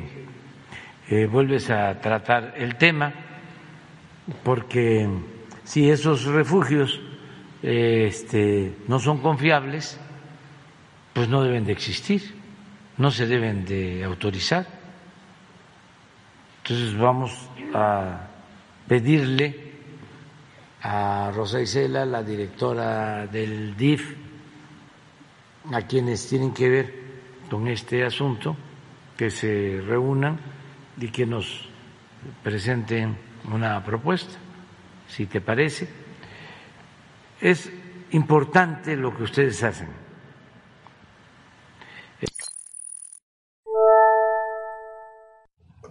Le preguntábamos el 19 eh, de mayo al presidente López Obrador qué pasará con estos refugios, sobre todo entendiendo que el Estado mexicano tiene una responsabilidad con todos los menores de edad, pero sobre todo con estos que de por sí habían sido víctimas de trata y que eh, pues habían sido prácticamente dados a, eh, a los refugios de Rocío Orozco, donde acabaron pues en esta circunstancia de ser violentados sexualmente en estos refugios por falta de atención por una abierta negligencia por parte de Rocío Orozco. Eh, esta, fuentes consultadas por la revista Contralínea nos han explicado que en este caso las auditorías de la Secretaría de Gobernación se centrarán en revisar la legalidad en el funcionamiento integral de las asociaciones, asociaciones civiles, Comisión Unidos contra la Trata y Fundación Camino a Casa. Ambas son eh, de Rocío Orozco y ambas tienen o controlan estos refugios de eh, pues eh, dedicados a supuestamente proteger a infantes, a menores de edad que han sido víctimas de trata, que puede ser desde la trata sexual hasta la trata laboral e incluso algunos casos de esclavitud así como de sus dos albergues en funcionamiento y uno más que cerró en 2021 y que se enfocan eh, solo en menores de edad víctimas de trata. Sobre el refugio clausurado el año pasado, eh, la Secretaría de Gobernación analizará todo el contexto de su desaparición, pues la organización Unidos contra la Trata argumentó que se debía a fenómenos meteorológicos. Sin embargo, esta se dio justo cuando la CNDH intensificaba sus labores de investigación de las violencias que revictimizaron a los menores de edad bajo la custodia de esas asociaciones civiles. Todo esto, por supuesto, en el contexto de la recomendación 72 diagonal 2022, de la que le hemos dado cuenta hace eh, apenas un mes la Comisión Nacional de los Derechos Humanos hacía pública esta recomendación 72 diagonal 2022 en la cual pues advertía que los menores de edad habían sido revictimizados en estos refugios, sin duda un tema que va a seguir dando de qué hablar. Así es, y desafortunadamente eh, Orozco, esta eh, exdiputada panista, que pues prácticamente lucraba con estas víctimas de trata porque lucra la fecha Erika porque estos siguen abiertos. Así es lucra eh, con estas víctimas de trata porque bueno pues a través de sus campañas entre comillamos eh, pedía donativos eh, consiguió inmuebles incluso que le fueron otorgados durante la administración del presidente Felipe Calderón para tener eh, pues estos otra vez entre comillamos refugios porque no creo que se le pueda llamar así a estos espacios donde se cometieron pues estas violaciones contra los menores de edad sin que hubiera eh, pues el personal eh, pues donde no se tenía el personal indicado ni psicológicamente ni médicamente para atender a los menores y también pues eh, acusaciones de los vecinos fueron las que comenzaron a alertar sobre pues lo que estaba pasando al interior de estos eh, de estos inmuebles ya no los vamos a llamar refugios de estos inmuebles y en algún momento Miguel Vadillo tuvo oportunidad Nancy de platicar con esta persona con este personaje panista y lo que le dijo es que esta era una problemática que ocurría en todos lados, es decir, que eh, pues sí, que las violaciones eran comunes eh, en estos tipos eh, de, refugios. Y bueno, vamos a esperar a que nuestros compañeros nos comenten cuando ya esté listo este audio de cómo se expresó Rocío Orozco con el periodista Miguel Vadillo al respecto, pero pues sin duda eh, nosotros creemos que no es algo que deba estar ocurriendo. Ya la Comisión Nacional de Derechos Humanos enlistó todas las, las fallas que había al interior de estos inmuebles y, por supuesto, ahora, eh, pues tú das cuenta de todas estas eh, indagatorias que se hacen al respecto y seguimos en la investigación. Así es, eh, luego de que el presidente declarara pues que eh, si estos eh, refugios no se encuentran cumpliendo con las leyes se tendrían que cerrar, pues justamente ese es digamos la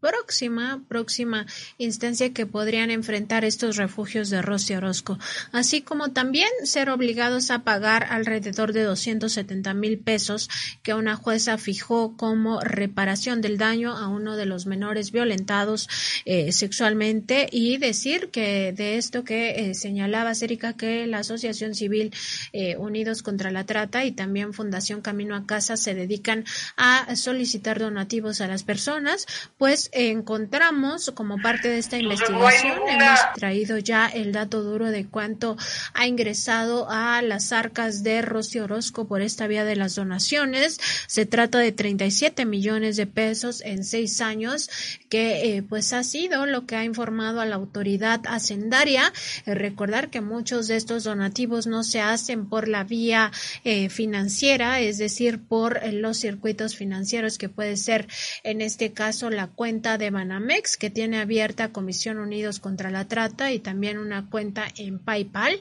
sino también de forma o más bien con recursos en efectivo que esos no son pues presentados ante la autoridad y que eh, pues se trata de recursos que no se transparenta exactamente cómo se han gastado, sobre todo si se tiene en cuenta que no se eh, contrataba al personal adecuado en estos refugios, que ni siquiera se pagaban rentas porque habían sido eh, pues prácticamente entregados estos inmuebles a eh, sus eh, a sus asociaciones civiles por parte del gobierno de Felipe Calderón Hinojosa que ni siquiera los remodelaron que en uno de los casos de las violaciones sexuales se eh, reveló que no había ni puertas que pues digamos hicieran algo de privacidad al interior de los refugios para los niños que pernoctaban ahí. Entonces bueno un monto muy importante. Tenemos ya el el audio de la entrevista, un breve audio de la entrevista que le hizo Miguel Vadillo a Rosy Orozco, donde está de forma cínica y sin desparpajo, pues eh, dice que esto puede ocurrir en cualquier lugar. Vamos a escucharlo. Todo eso, por supuesto, que ya está en manos de las autoridades, les repito, y que ellos decidan lo que quieran. Por supuesto que de alguna manera hay alguna responsabilidad de alguien, yo soy la primera que por eso aviso a las autoridades. Entonces no hay ninguna responsabilidad en mi caso, porque pues, lo único que yo hago es buscar rescatar personas, ayudar a los refugios y no tiene ninguna eh, ninguna autoridad, este, ninguna duda de que estemos haciendo lo correcto. Eso pasa en todos lados y hay que reportarlo y hay que actuar contra quien tenga que actuarse. Si hay alguna responsabilidad, pues que actúe. Pues si usted lo considera así, pues no sé si eh, hay alguna persona que no tenga problemas cuando ayuda a los otros seres humanos. Ahí vaya y hay que llevarlo a la autoridad y que la autoridad decida. No es, no vamos a dejar de ayudar a la gente. Usted está buscando que dejen de ayudar a la gente.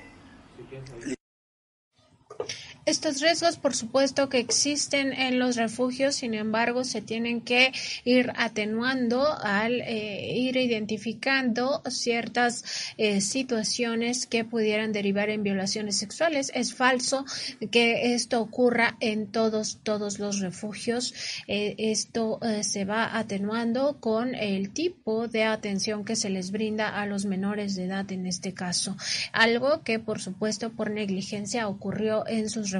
de Rocío Orozco. Decir que eh, estas auditorías abiertas por la Secretaría de Gobernación determinarán las responsabilidades de las personas físicas que integran ambas asociaciones civiles, pero en particular las vinculadas a la Comisión Unidos contra la Trata, porque esta nunca se ha registrado como centro de atención eh, centro de asistencia social ante esa dependencia, es decir, ante la Secretaría de Gobernación, requisito indispensable para todos los particulares, asociaciones privadas y de la sociedad civil que brinden servicios de protección consistentes en alojamiento residencial a grupos sociales vulnerables. En este caso estamos hablando de menores de edad que han sido víctimas de trata en una o varias de sus modalidades. Así es, Nancy Flores. Y aquí hay dos cosas que a mí me llaman la atención. Ella dice eh, que el, asunto ya está con las autoridades, que ellos decidan lo que quieran. Ahorita vamos a ver más a detalle sobre pues estas indagatorias que se están llevando a cabo y dice que no hay responsabilidad en su caso. Entonces, eh, pues qué eh, tipo de responsabilidad puede asumir a alguien que está por un lado hablando de que está ayudando a personas víctimas de trata y por otro lado pues las deja prácticamente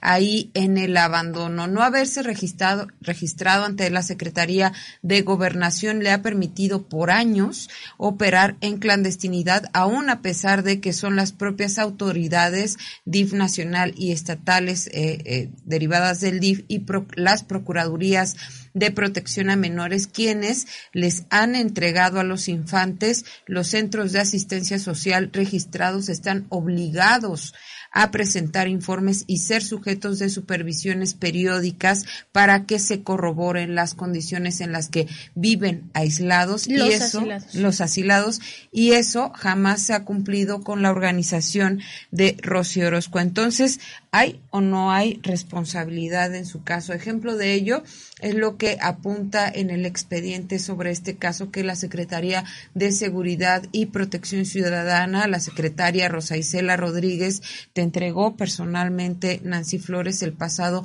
11 de mayo respecto a las dificultades que enfrentó la Procuraduría Federal de Protección a Niñas, Niños y Adolescentes para supervisar estos albergues de la Comisión Unidos contra la Trata a posteriori de las violaciones sexuales contra los infantes, lo que revela a su vez que nunca los había vigilado ni sabía cuáles eran las condiciones en las que operaba. Entonces, ¿hay o no hay responsabilidad con respecto a esto que le decía Rocío Orozco al periodista Miguel Vadillo? Por supuesto que hay responsabilidades, eh, por eso las auditorías de la Secretaría de Gobernación se centran en las personas físicas más que en las personas morales. En este caso estamos hablando de dos personas morales que son eh, Comisión Unidos contra la Trata y Fundación Camino a Casa, pero eh, las responsabilidades se fincan contra personas físicas. En este expediente que nos entregó, que entregó a la revista Contralínea la secretaria Rosa Isela Rodríguez, se lee específicamente una parte redactada por la Procuraduría Federal de Protección a Niñas, Niños y Adolescentes, donde dice, después de tener conocimiento de la nota periodística, a este respecto se refiere a la investigación de la revista Contralínea publicada en febrero del año pasado, se hicieron diversas solicitudes de información tanto a autoridades federales, entre estas a la Secretaría de Gobernación y al Instituto Nacional de Desarrollo Social, así como del Estado de México y de la Ciudad de México para obtener antecedentes oficiales del caso y hacer una intervención oportuna, así lo decía la Procuraduría eh, Federal de Protección a Niñas, Niños y Adolescentes, eh, intervención oportuna como si ya habían sido violentados sexualmente estos tres infantes. Eh, por parte de la Procuraduría Federal de Protección, pues al ser centros que no están registrados en el Registro Nacional de Centros de Asistencia Social, una de las dificultades para intervenir radicaba en el desconocimiento de sus domicilios. Eso es lo que se lee en este expediente que nos fue entregado en la parte que corresponde a la Procuraduría Federal de Protección a Niñas, Niños y Adolescentes, pues dice ni siquiera sabían dónde se ubicaban estos refugios y por tanto jamás jamás les habían supervisado, no sabían ni siquiera en qué condiciones se encontraban los menores de edad, a pesar de que el DIF nacional, los DIF estatales, las Procuradurías de Protección a Menores estatales les entregaban a estos infantes. Recuerdo, Nancy Flores, que en la plática, en las pláticas que tuvimos con Miguel Vadillo cuando se estaba presentando a inicios esta investigación, tuvo oportunidad de entrevistar a una de las madres de los chicos que cometieron este, este abuso, este abuso sexual que estaba preso y que la madre manifestaba que eh, el joven de 17 años decía que prefería estar en un centro eh, de reclusión que regresar a, a estos refugios. Entonces, pues imaginar las condiciones en las que estaban, pues es eh, realmente terrible. Y otra de las anomalías que la Secretaría de Gobernación debería documentar, ya confirmadas tanto en el documento entregado por la secretaria Rosa Isela Rodríguez eh, en la recomendación de la CNDH y en los reportajes de Contralínea es que el personal no estaba capacitado para esas funciones, pues apenas en marzo pasado fue cuando la Procuraduría Federal certificó a 16 personas, siete de la Comisión Unidos contra la Trata y nueve de la Fundación Camino a Casa que trabajaban en los albergues. Apenas, apenas este año, después de que fue denunciado, pues eh, hace más de un año, se comenzaron a llevar a cabo estas diligencias para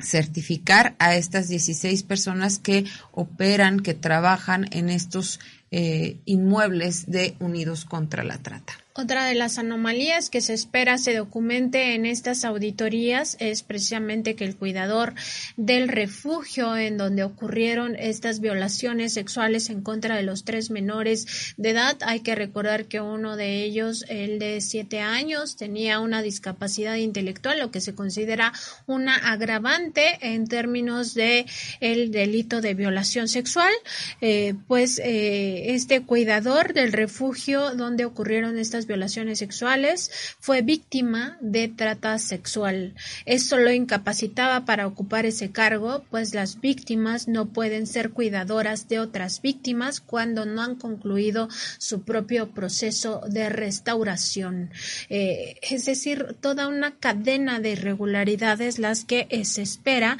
que se documenten en estas auditorías, en especial la de la Secretaría de Gobernación, eh, recordar o puntualizar que eh, se trata de aquella que determinará cuáles serán las responsabilidades de las personas físicas de estas dos asociaciones civiles. Y también hay auditorías en el DIF nacional, Nancy Flores. Hay que comentar que se ha estado solicitando pues la entrevista con las autoridades del DIF nacional para que pues nos comenten, nos digan cuál es la postura al respecto. En el caso de las auditorías al DIF nacional se indaga todo lo que tiene que ver con el cuidado de las víctimas menores de edad. Por lo tanto, se espera que revelen eh, los abusos y maltratos en los que se ha incurrido por lo menos la organización Comisión Unidos contra la Trata. Esta es la responsable directa de los cinco menores revictimizados, tres infantes violados sexualmente mientras vivían en los refugios y dos adolescentes que agredieron a los primeros por falta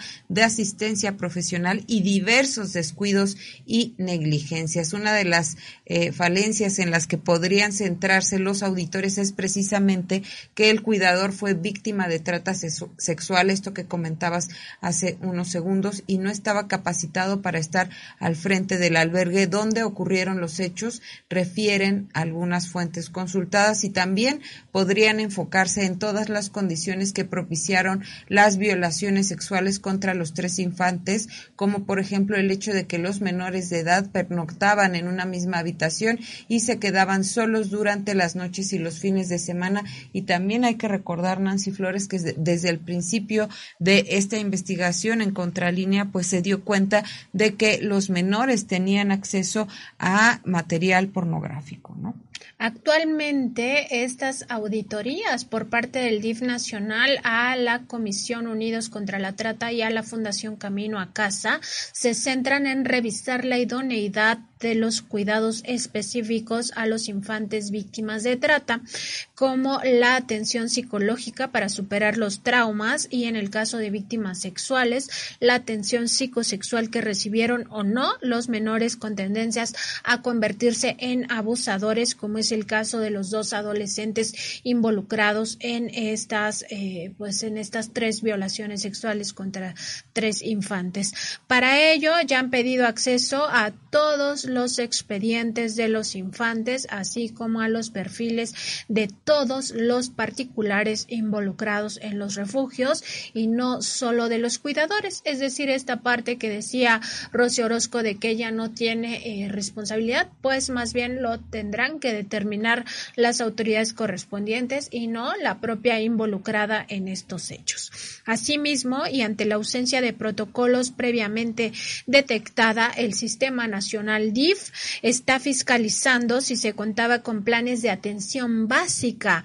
eh, sobre todo en temas de salud, incluyendo la salud psicoemocional. Entre otros aspectos, se investiga, por ejemplo, el tema de la correcta alimentación balanceada y recomendada para menores por edad y etapa de desarrollo. El seguimiento médico regular con pediatras y médicos especialistas, así como sus respectivos expedientes clínicos. La recurrencia de accidentes sufridos dentro de los refugios que pusieran en riesgo su salud física o su vida y su salud dental. Asimismo, todo lo relativo a las actividades físicas, recreativas, educativas y culturales, porque estos niños, eh, estas niñas tienen derecho a todo eso, sobre todo entendiendo que habían vivido procesos de mucha violencia en el pasado y que llegaron a lugares donde se les acabó revictimizando, como son los refugios de Rosy Orozco. Así es, y hay que recordar que platicando con Juan Martín Pérez, nos, eh, uno de los especialistas en temas de la infancia, nos decía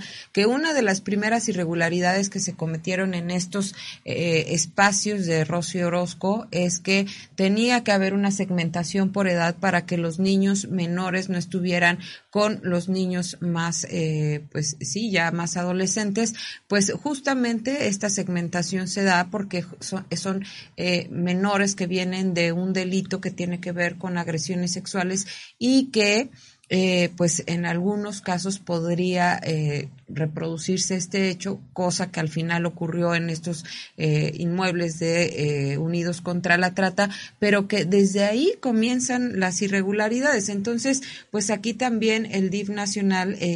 tiene que ver que de las instalaciones se revisaran las condiciones generales en las que vivían o viven los infantes, esto es en materia de bienes e inmuebles adecuados, las medidas de seguridad propias de las condiciones que enfrentaban al ser víctimas de trata los circuitos de seguridad y videovigilancia, el acceso restringido y controlado a Internet y tecnologías de comunicación, así como las medidas de protección civil, cosa que eh, pues no ocurría en ningún momento, Nancy. Al respecto, pues este sistema nacional del DIF eh, deberá tomar en cuenta como base de su análisis, o al menos eso se espera, eh, los hallazgos previos eh, de la Comisión Nacional de los Derechos Humanos, que en su recomendación 72 diagonal 2022 refiere que los infantes tenían acceso a pornografía por medio de Internet y que usaban redes sociales donde se geolocalizaban, a pesar del riesgo que eso implicaba de que las redes de tratantes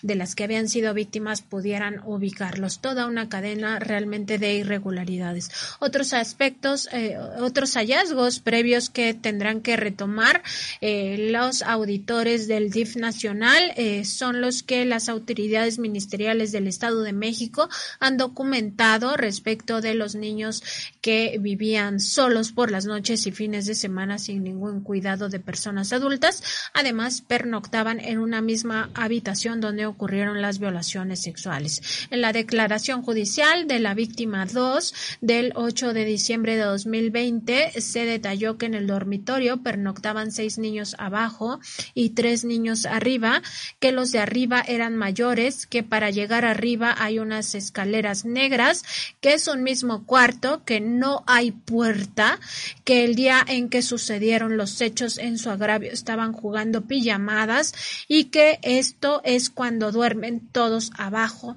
refiere esta recomendación 72 diagonal 2022 de la CNDH. De hecho, la Comisión Nacional de Derechos Humanos observa que los adolescentes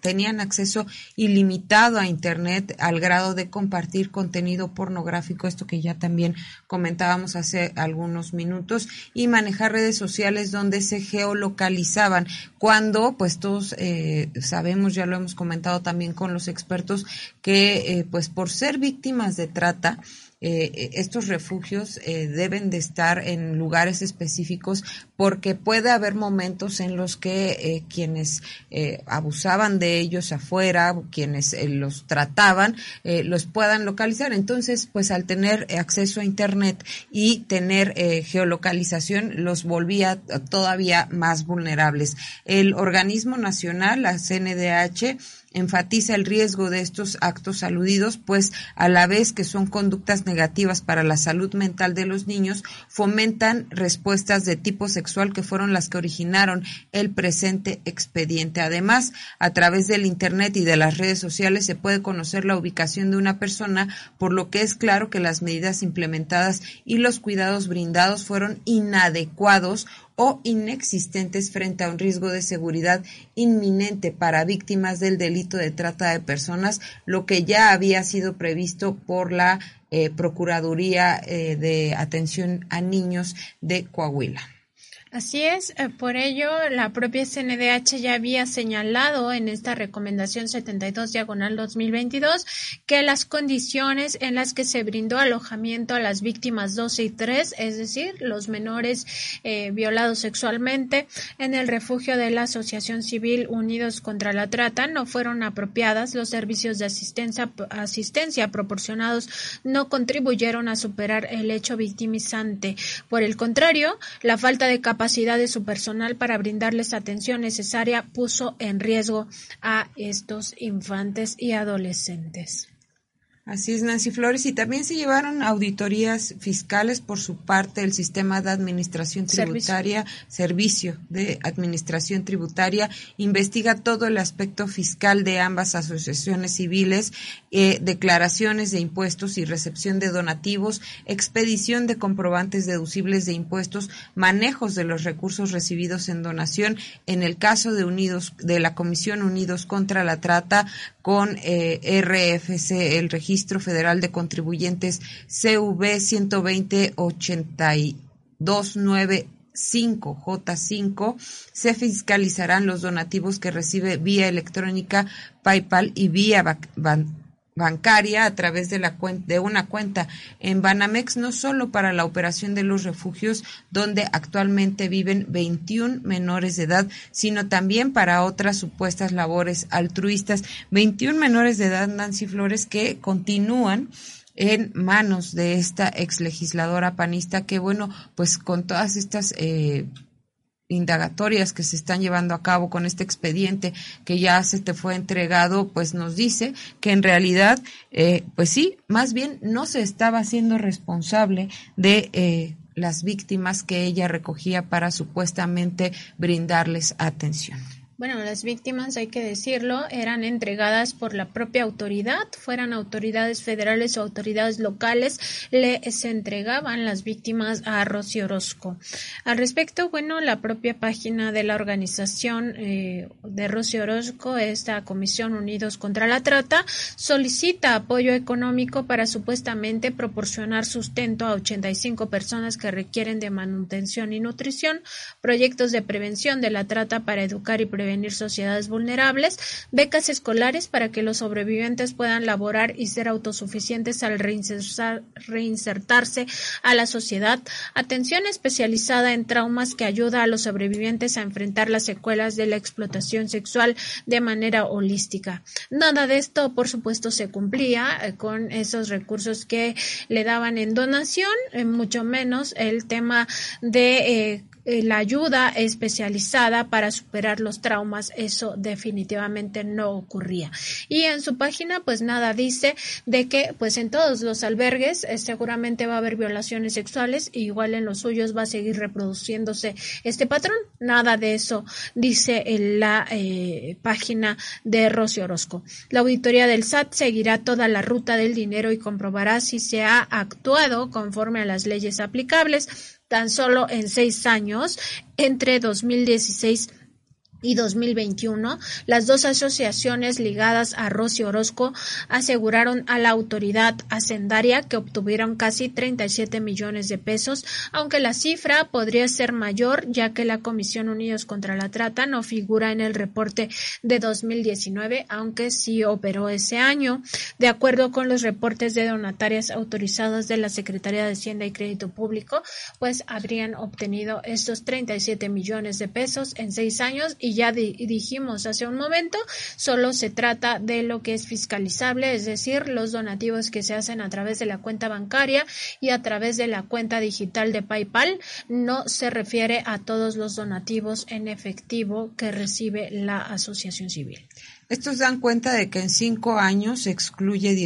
2019 eh, porque no hay datos. La Comisión Unidos contra la Trata obtuvo donativos por 17 millones 934 mil 731 pesos, mientras que la Fundación Camino a Casa registró donaciones por 19 millones 6 mil 353 pesos en seis años. Y ahí habría que ver, Nancy Flores, si pudiera entrar la unidad de inteligencia financiera a cargo de Pablo Gómez para pues hacer esta ruta de eh, dinero por el tipo de, de de operaciones que se llevan a cabo y eh, pues el tipo de delito del que se está hablando. No, no sé eh, si podría entrar la, la UIF e incluso donar, eh, bloquear algunas de o, o, esta cuenta bancaria a través de la que se reciben donativos por, por todo lo que implica este esta Comisión Unidos contra la Trata. Y también Fundación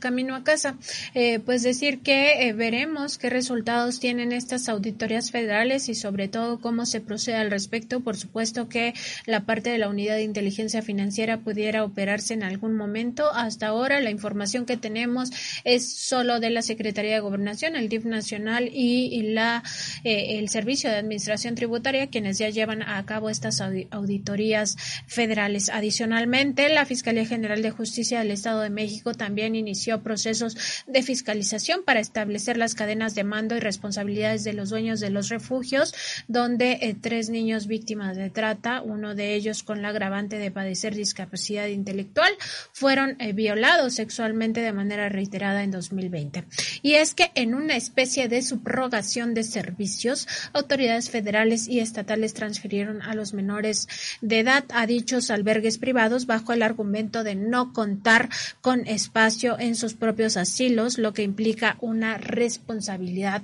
compartida. Esto también lo tendrá que determinar la Fiscalía General de Justicia del Estado de México. Sin embargo, recordar aquí que estas auditorías se dan en el contexto de eh, la propia recomendación de la Comisión Nacional de los Derechos Humanos y no porque la Fiscalía estuviera haciendo su trabajo. De hecho, Rocío Orozco es muy, muy amiga del actual gobernador del Estado de México y de los exgobernadores de esa entidad federativa. Eh, recordar que el gobernador actual del Estado de México es eh, del Mazo Maza y que eh, pues tienen una relación tan afectiva que Rocío Orozco decidió que se denunciaran en el Estado de México y no en la Ciudad de México estos casos para garantizar su futura impunidad, algo que a la fecha pues persiste. Así es, eh, desde un principio de esta investigación se eh, pues documentó, Contralínea documentó que aunque los casos habían ocurrido, las violaciones habían ocurrido en una alcaldía de la Ciudad de México donde debían de haber iniciado las investigaciones, pues justo por la cercanía que tenía eh, Orozco con el gobernador Alfredo del Mazo Maza, pues decidió llevar el caso, los casos, a la Fiscalía General de Justicia del Estado de México, donde pues ella creyó que se desahogarían eh, los casos sin que ella, como ya lo escuchamos, tuviera responsabilidad alguna, no contaba con que pues eh, se llevara a cabo esta investigación, se hiciera pública y ahora se aumentaran estas diligencias, estas auditorías que esperemos lleven a buen puerto y, como dijo el presidente Andrés Manuel López Obrador, se haga justicia en este caso porque pues lugares así no deberían existir. La revisión de la Fiscalía General de Justicia del Estado de México. Se inscribe en este seguimiento hecho por la CNDH y en las actuaciones derivadas de la carpeta de investigación 5 abierta por la Fiscalía Central para la Atención de Delitos vinculados a la violencia de género y radicada en la Fiscalía Regional del Centro de Justicia de Naucalpan de Juárez el 30 de abril de 2021 por el delito de omisión de cuidados en agravio de los tres menores violados sexualmente y en contra de personal de la Asociación Civil Unidos contra la Trata. Esta se abrió de oficio eh, de que representantes después de que representantes de los refugios de Orozco denunciaran eh, las violaciones sexuales que sufrieron los infantes entre junio y agosto de 2020. En dicha carpeta se señalan las presuntas responsabilidades de tres personas eh, por tener en aquel momento bajo su resguardo, protección y custodia a los menores violentados. Las auditorías a estos donativos, como a todas las actividades de las asociaciones civiles, se dan luego de que en la Recomendación 72-2022 la Comisión Nacional de los Derechos Humanos determinó que el Estado mexicano tiene responsabilidad, en este caso, por el interés superior de las niñas. Asimismo, documentó que por diversas negligencias, cuatro instituciones, entre las que destaca la Procuraduría Federal de Protección a Niñas, Niños y Adolescentes, son corresponsables de esas violaciones sexuales contra los infantes y que 16 autoridades federales y estatales violaron los derechos humanos de cinco menores víctimas e incluso incurrieron en falsedad de declaraciones para proteger a Rocío Orozco, por lo que estos casos se mantienen impunes hasta la fecha. Las auditorías también se dan en el contexto de este compromiso que hiciera el presidente Andrés Manuel López Obrador como representante del Estado mexicano de hacer justicia en estos casos y que de comprobarse todas las anomalías los refugios se cerrarán. Consultado con, por Contralínea este video que pues ya pasamos hace algunos minutos, el pasado 19 de mayo, el primer mandatario indicó, si esos refugios no son confiables, pues no deben existir y no se deben autorizar. Yo espero, Nancy Flores, que con toda esta documentación, toda esta promoción que se ha hecho también de eh, a través de la Comisión Nacional de Derechos Humanos, a través de esta recomendación 72 diagonal el 2020, pues eh, en realidad se haga justicia y se llegue a cerrar estos albergues y en consecuencia, pues estos nuevos albergues que ahora vemos que ya hay en, en Estados Unidos y eh, que esta promoción que se está haciendo este personaje en otros países como Colombia, pare, porque personas así no deberían de tener al cargo a estas víctimas de delitos mayores. Y bueno, la confianza eh, que tienen o no tienen estos refugios se determinará a partir de estas, eh, de los resultados de esta serie de auditorías que se están llevando a cabo actualmente a las dos eh, asociaciones civiles, Unidos contra la Trata y también Fundación Camino a Casa. Asimismo, por estas acciones también podría obligarse a la Asociación Comisión Unidos contra la Trata a pagar los 270 mil pesos que fijó una jueza en el Estado de México como reparación del daño a uno de los eh, tres menores eh, violados sexualmente. No obstante su responsabilidad en estos casos de revictimización, la organización interpuso un,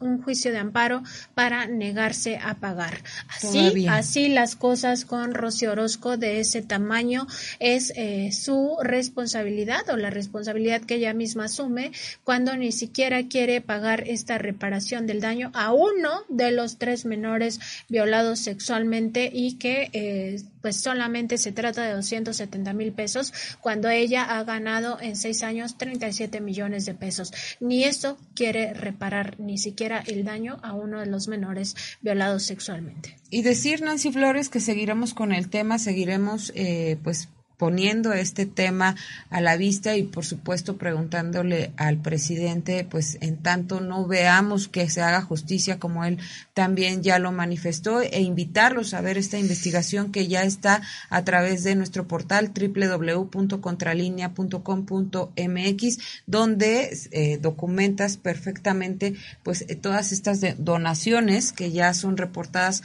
por ambas fundaciones que encabeza Rosy Orozco.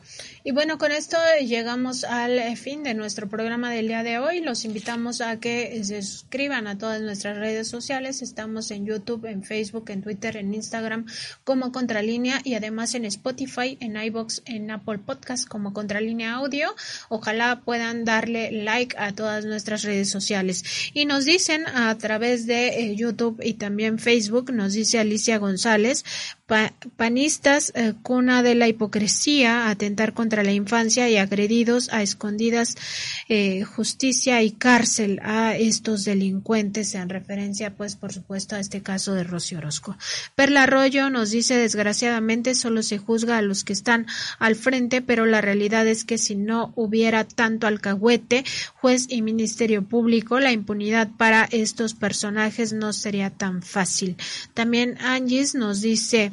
eh, hola contralínea que haya justicia para todos los pequeños que han estado sufriendo en tantos albergues, al igual que los del DIF, pasando tantos abusos y maltratos de todo tipo, una tristeza total. Pues sí, porque son los menores los más vulnerables y también los más abusados. Sofía Love dice, por eso se multiplicaron tantas asociaciones civiles, eh, solo vieron un interés monetario sin importarles la humanidad. Gilberto Arango dice, intervención oportuna, después de un año, los funcionarios de gobierno y la fiscalía trabajan con una lentitud ofensiva. Así como se puede decir que se ataca la impunidad pura simulación. Guadalupe Flores, ya es infame la ambición desmedida de todos los que lucran con mayúsculas, con la necesidad. Todo Orozco, Josefina Vázquez Mota y cuantos, etcétera. Y lo peor es que siguen en total impunidad.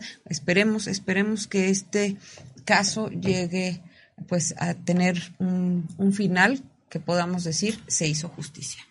Así es, con esto les damos las gracias a todos los que se conectaron a nuestro programa del día de hoy, también a nombre de nuestros compañeros en la producción,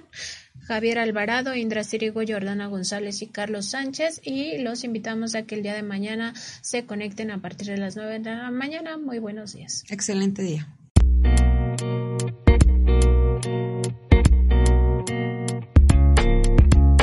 Contralínea Audio presentó el programa informativo de la revista Contralínea, Periodismo de Investigación.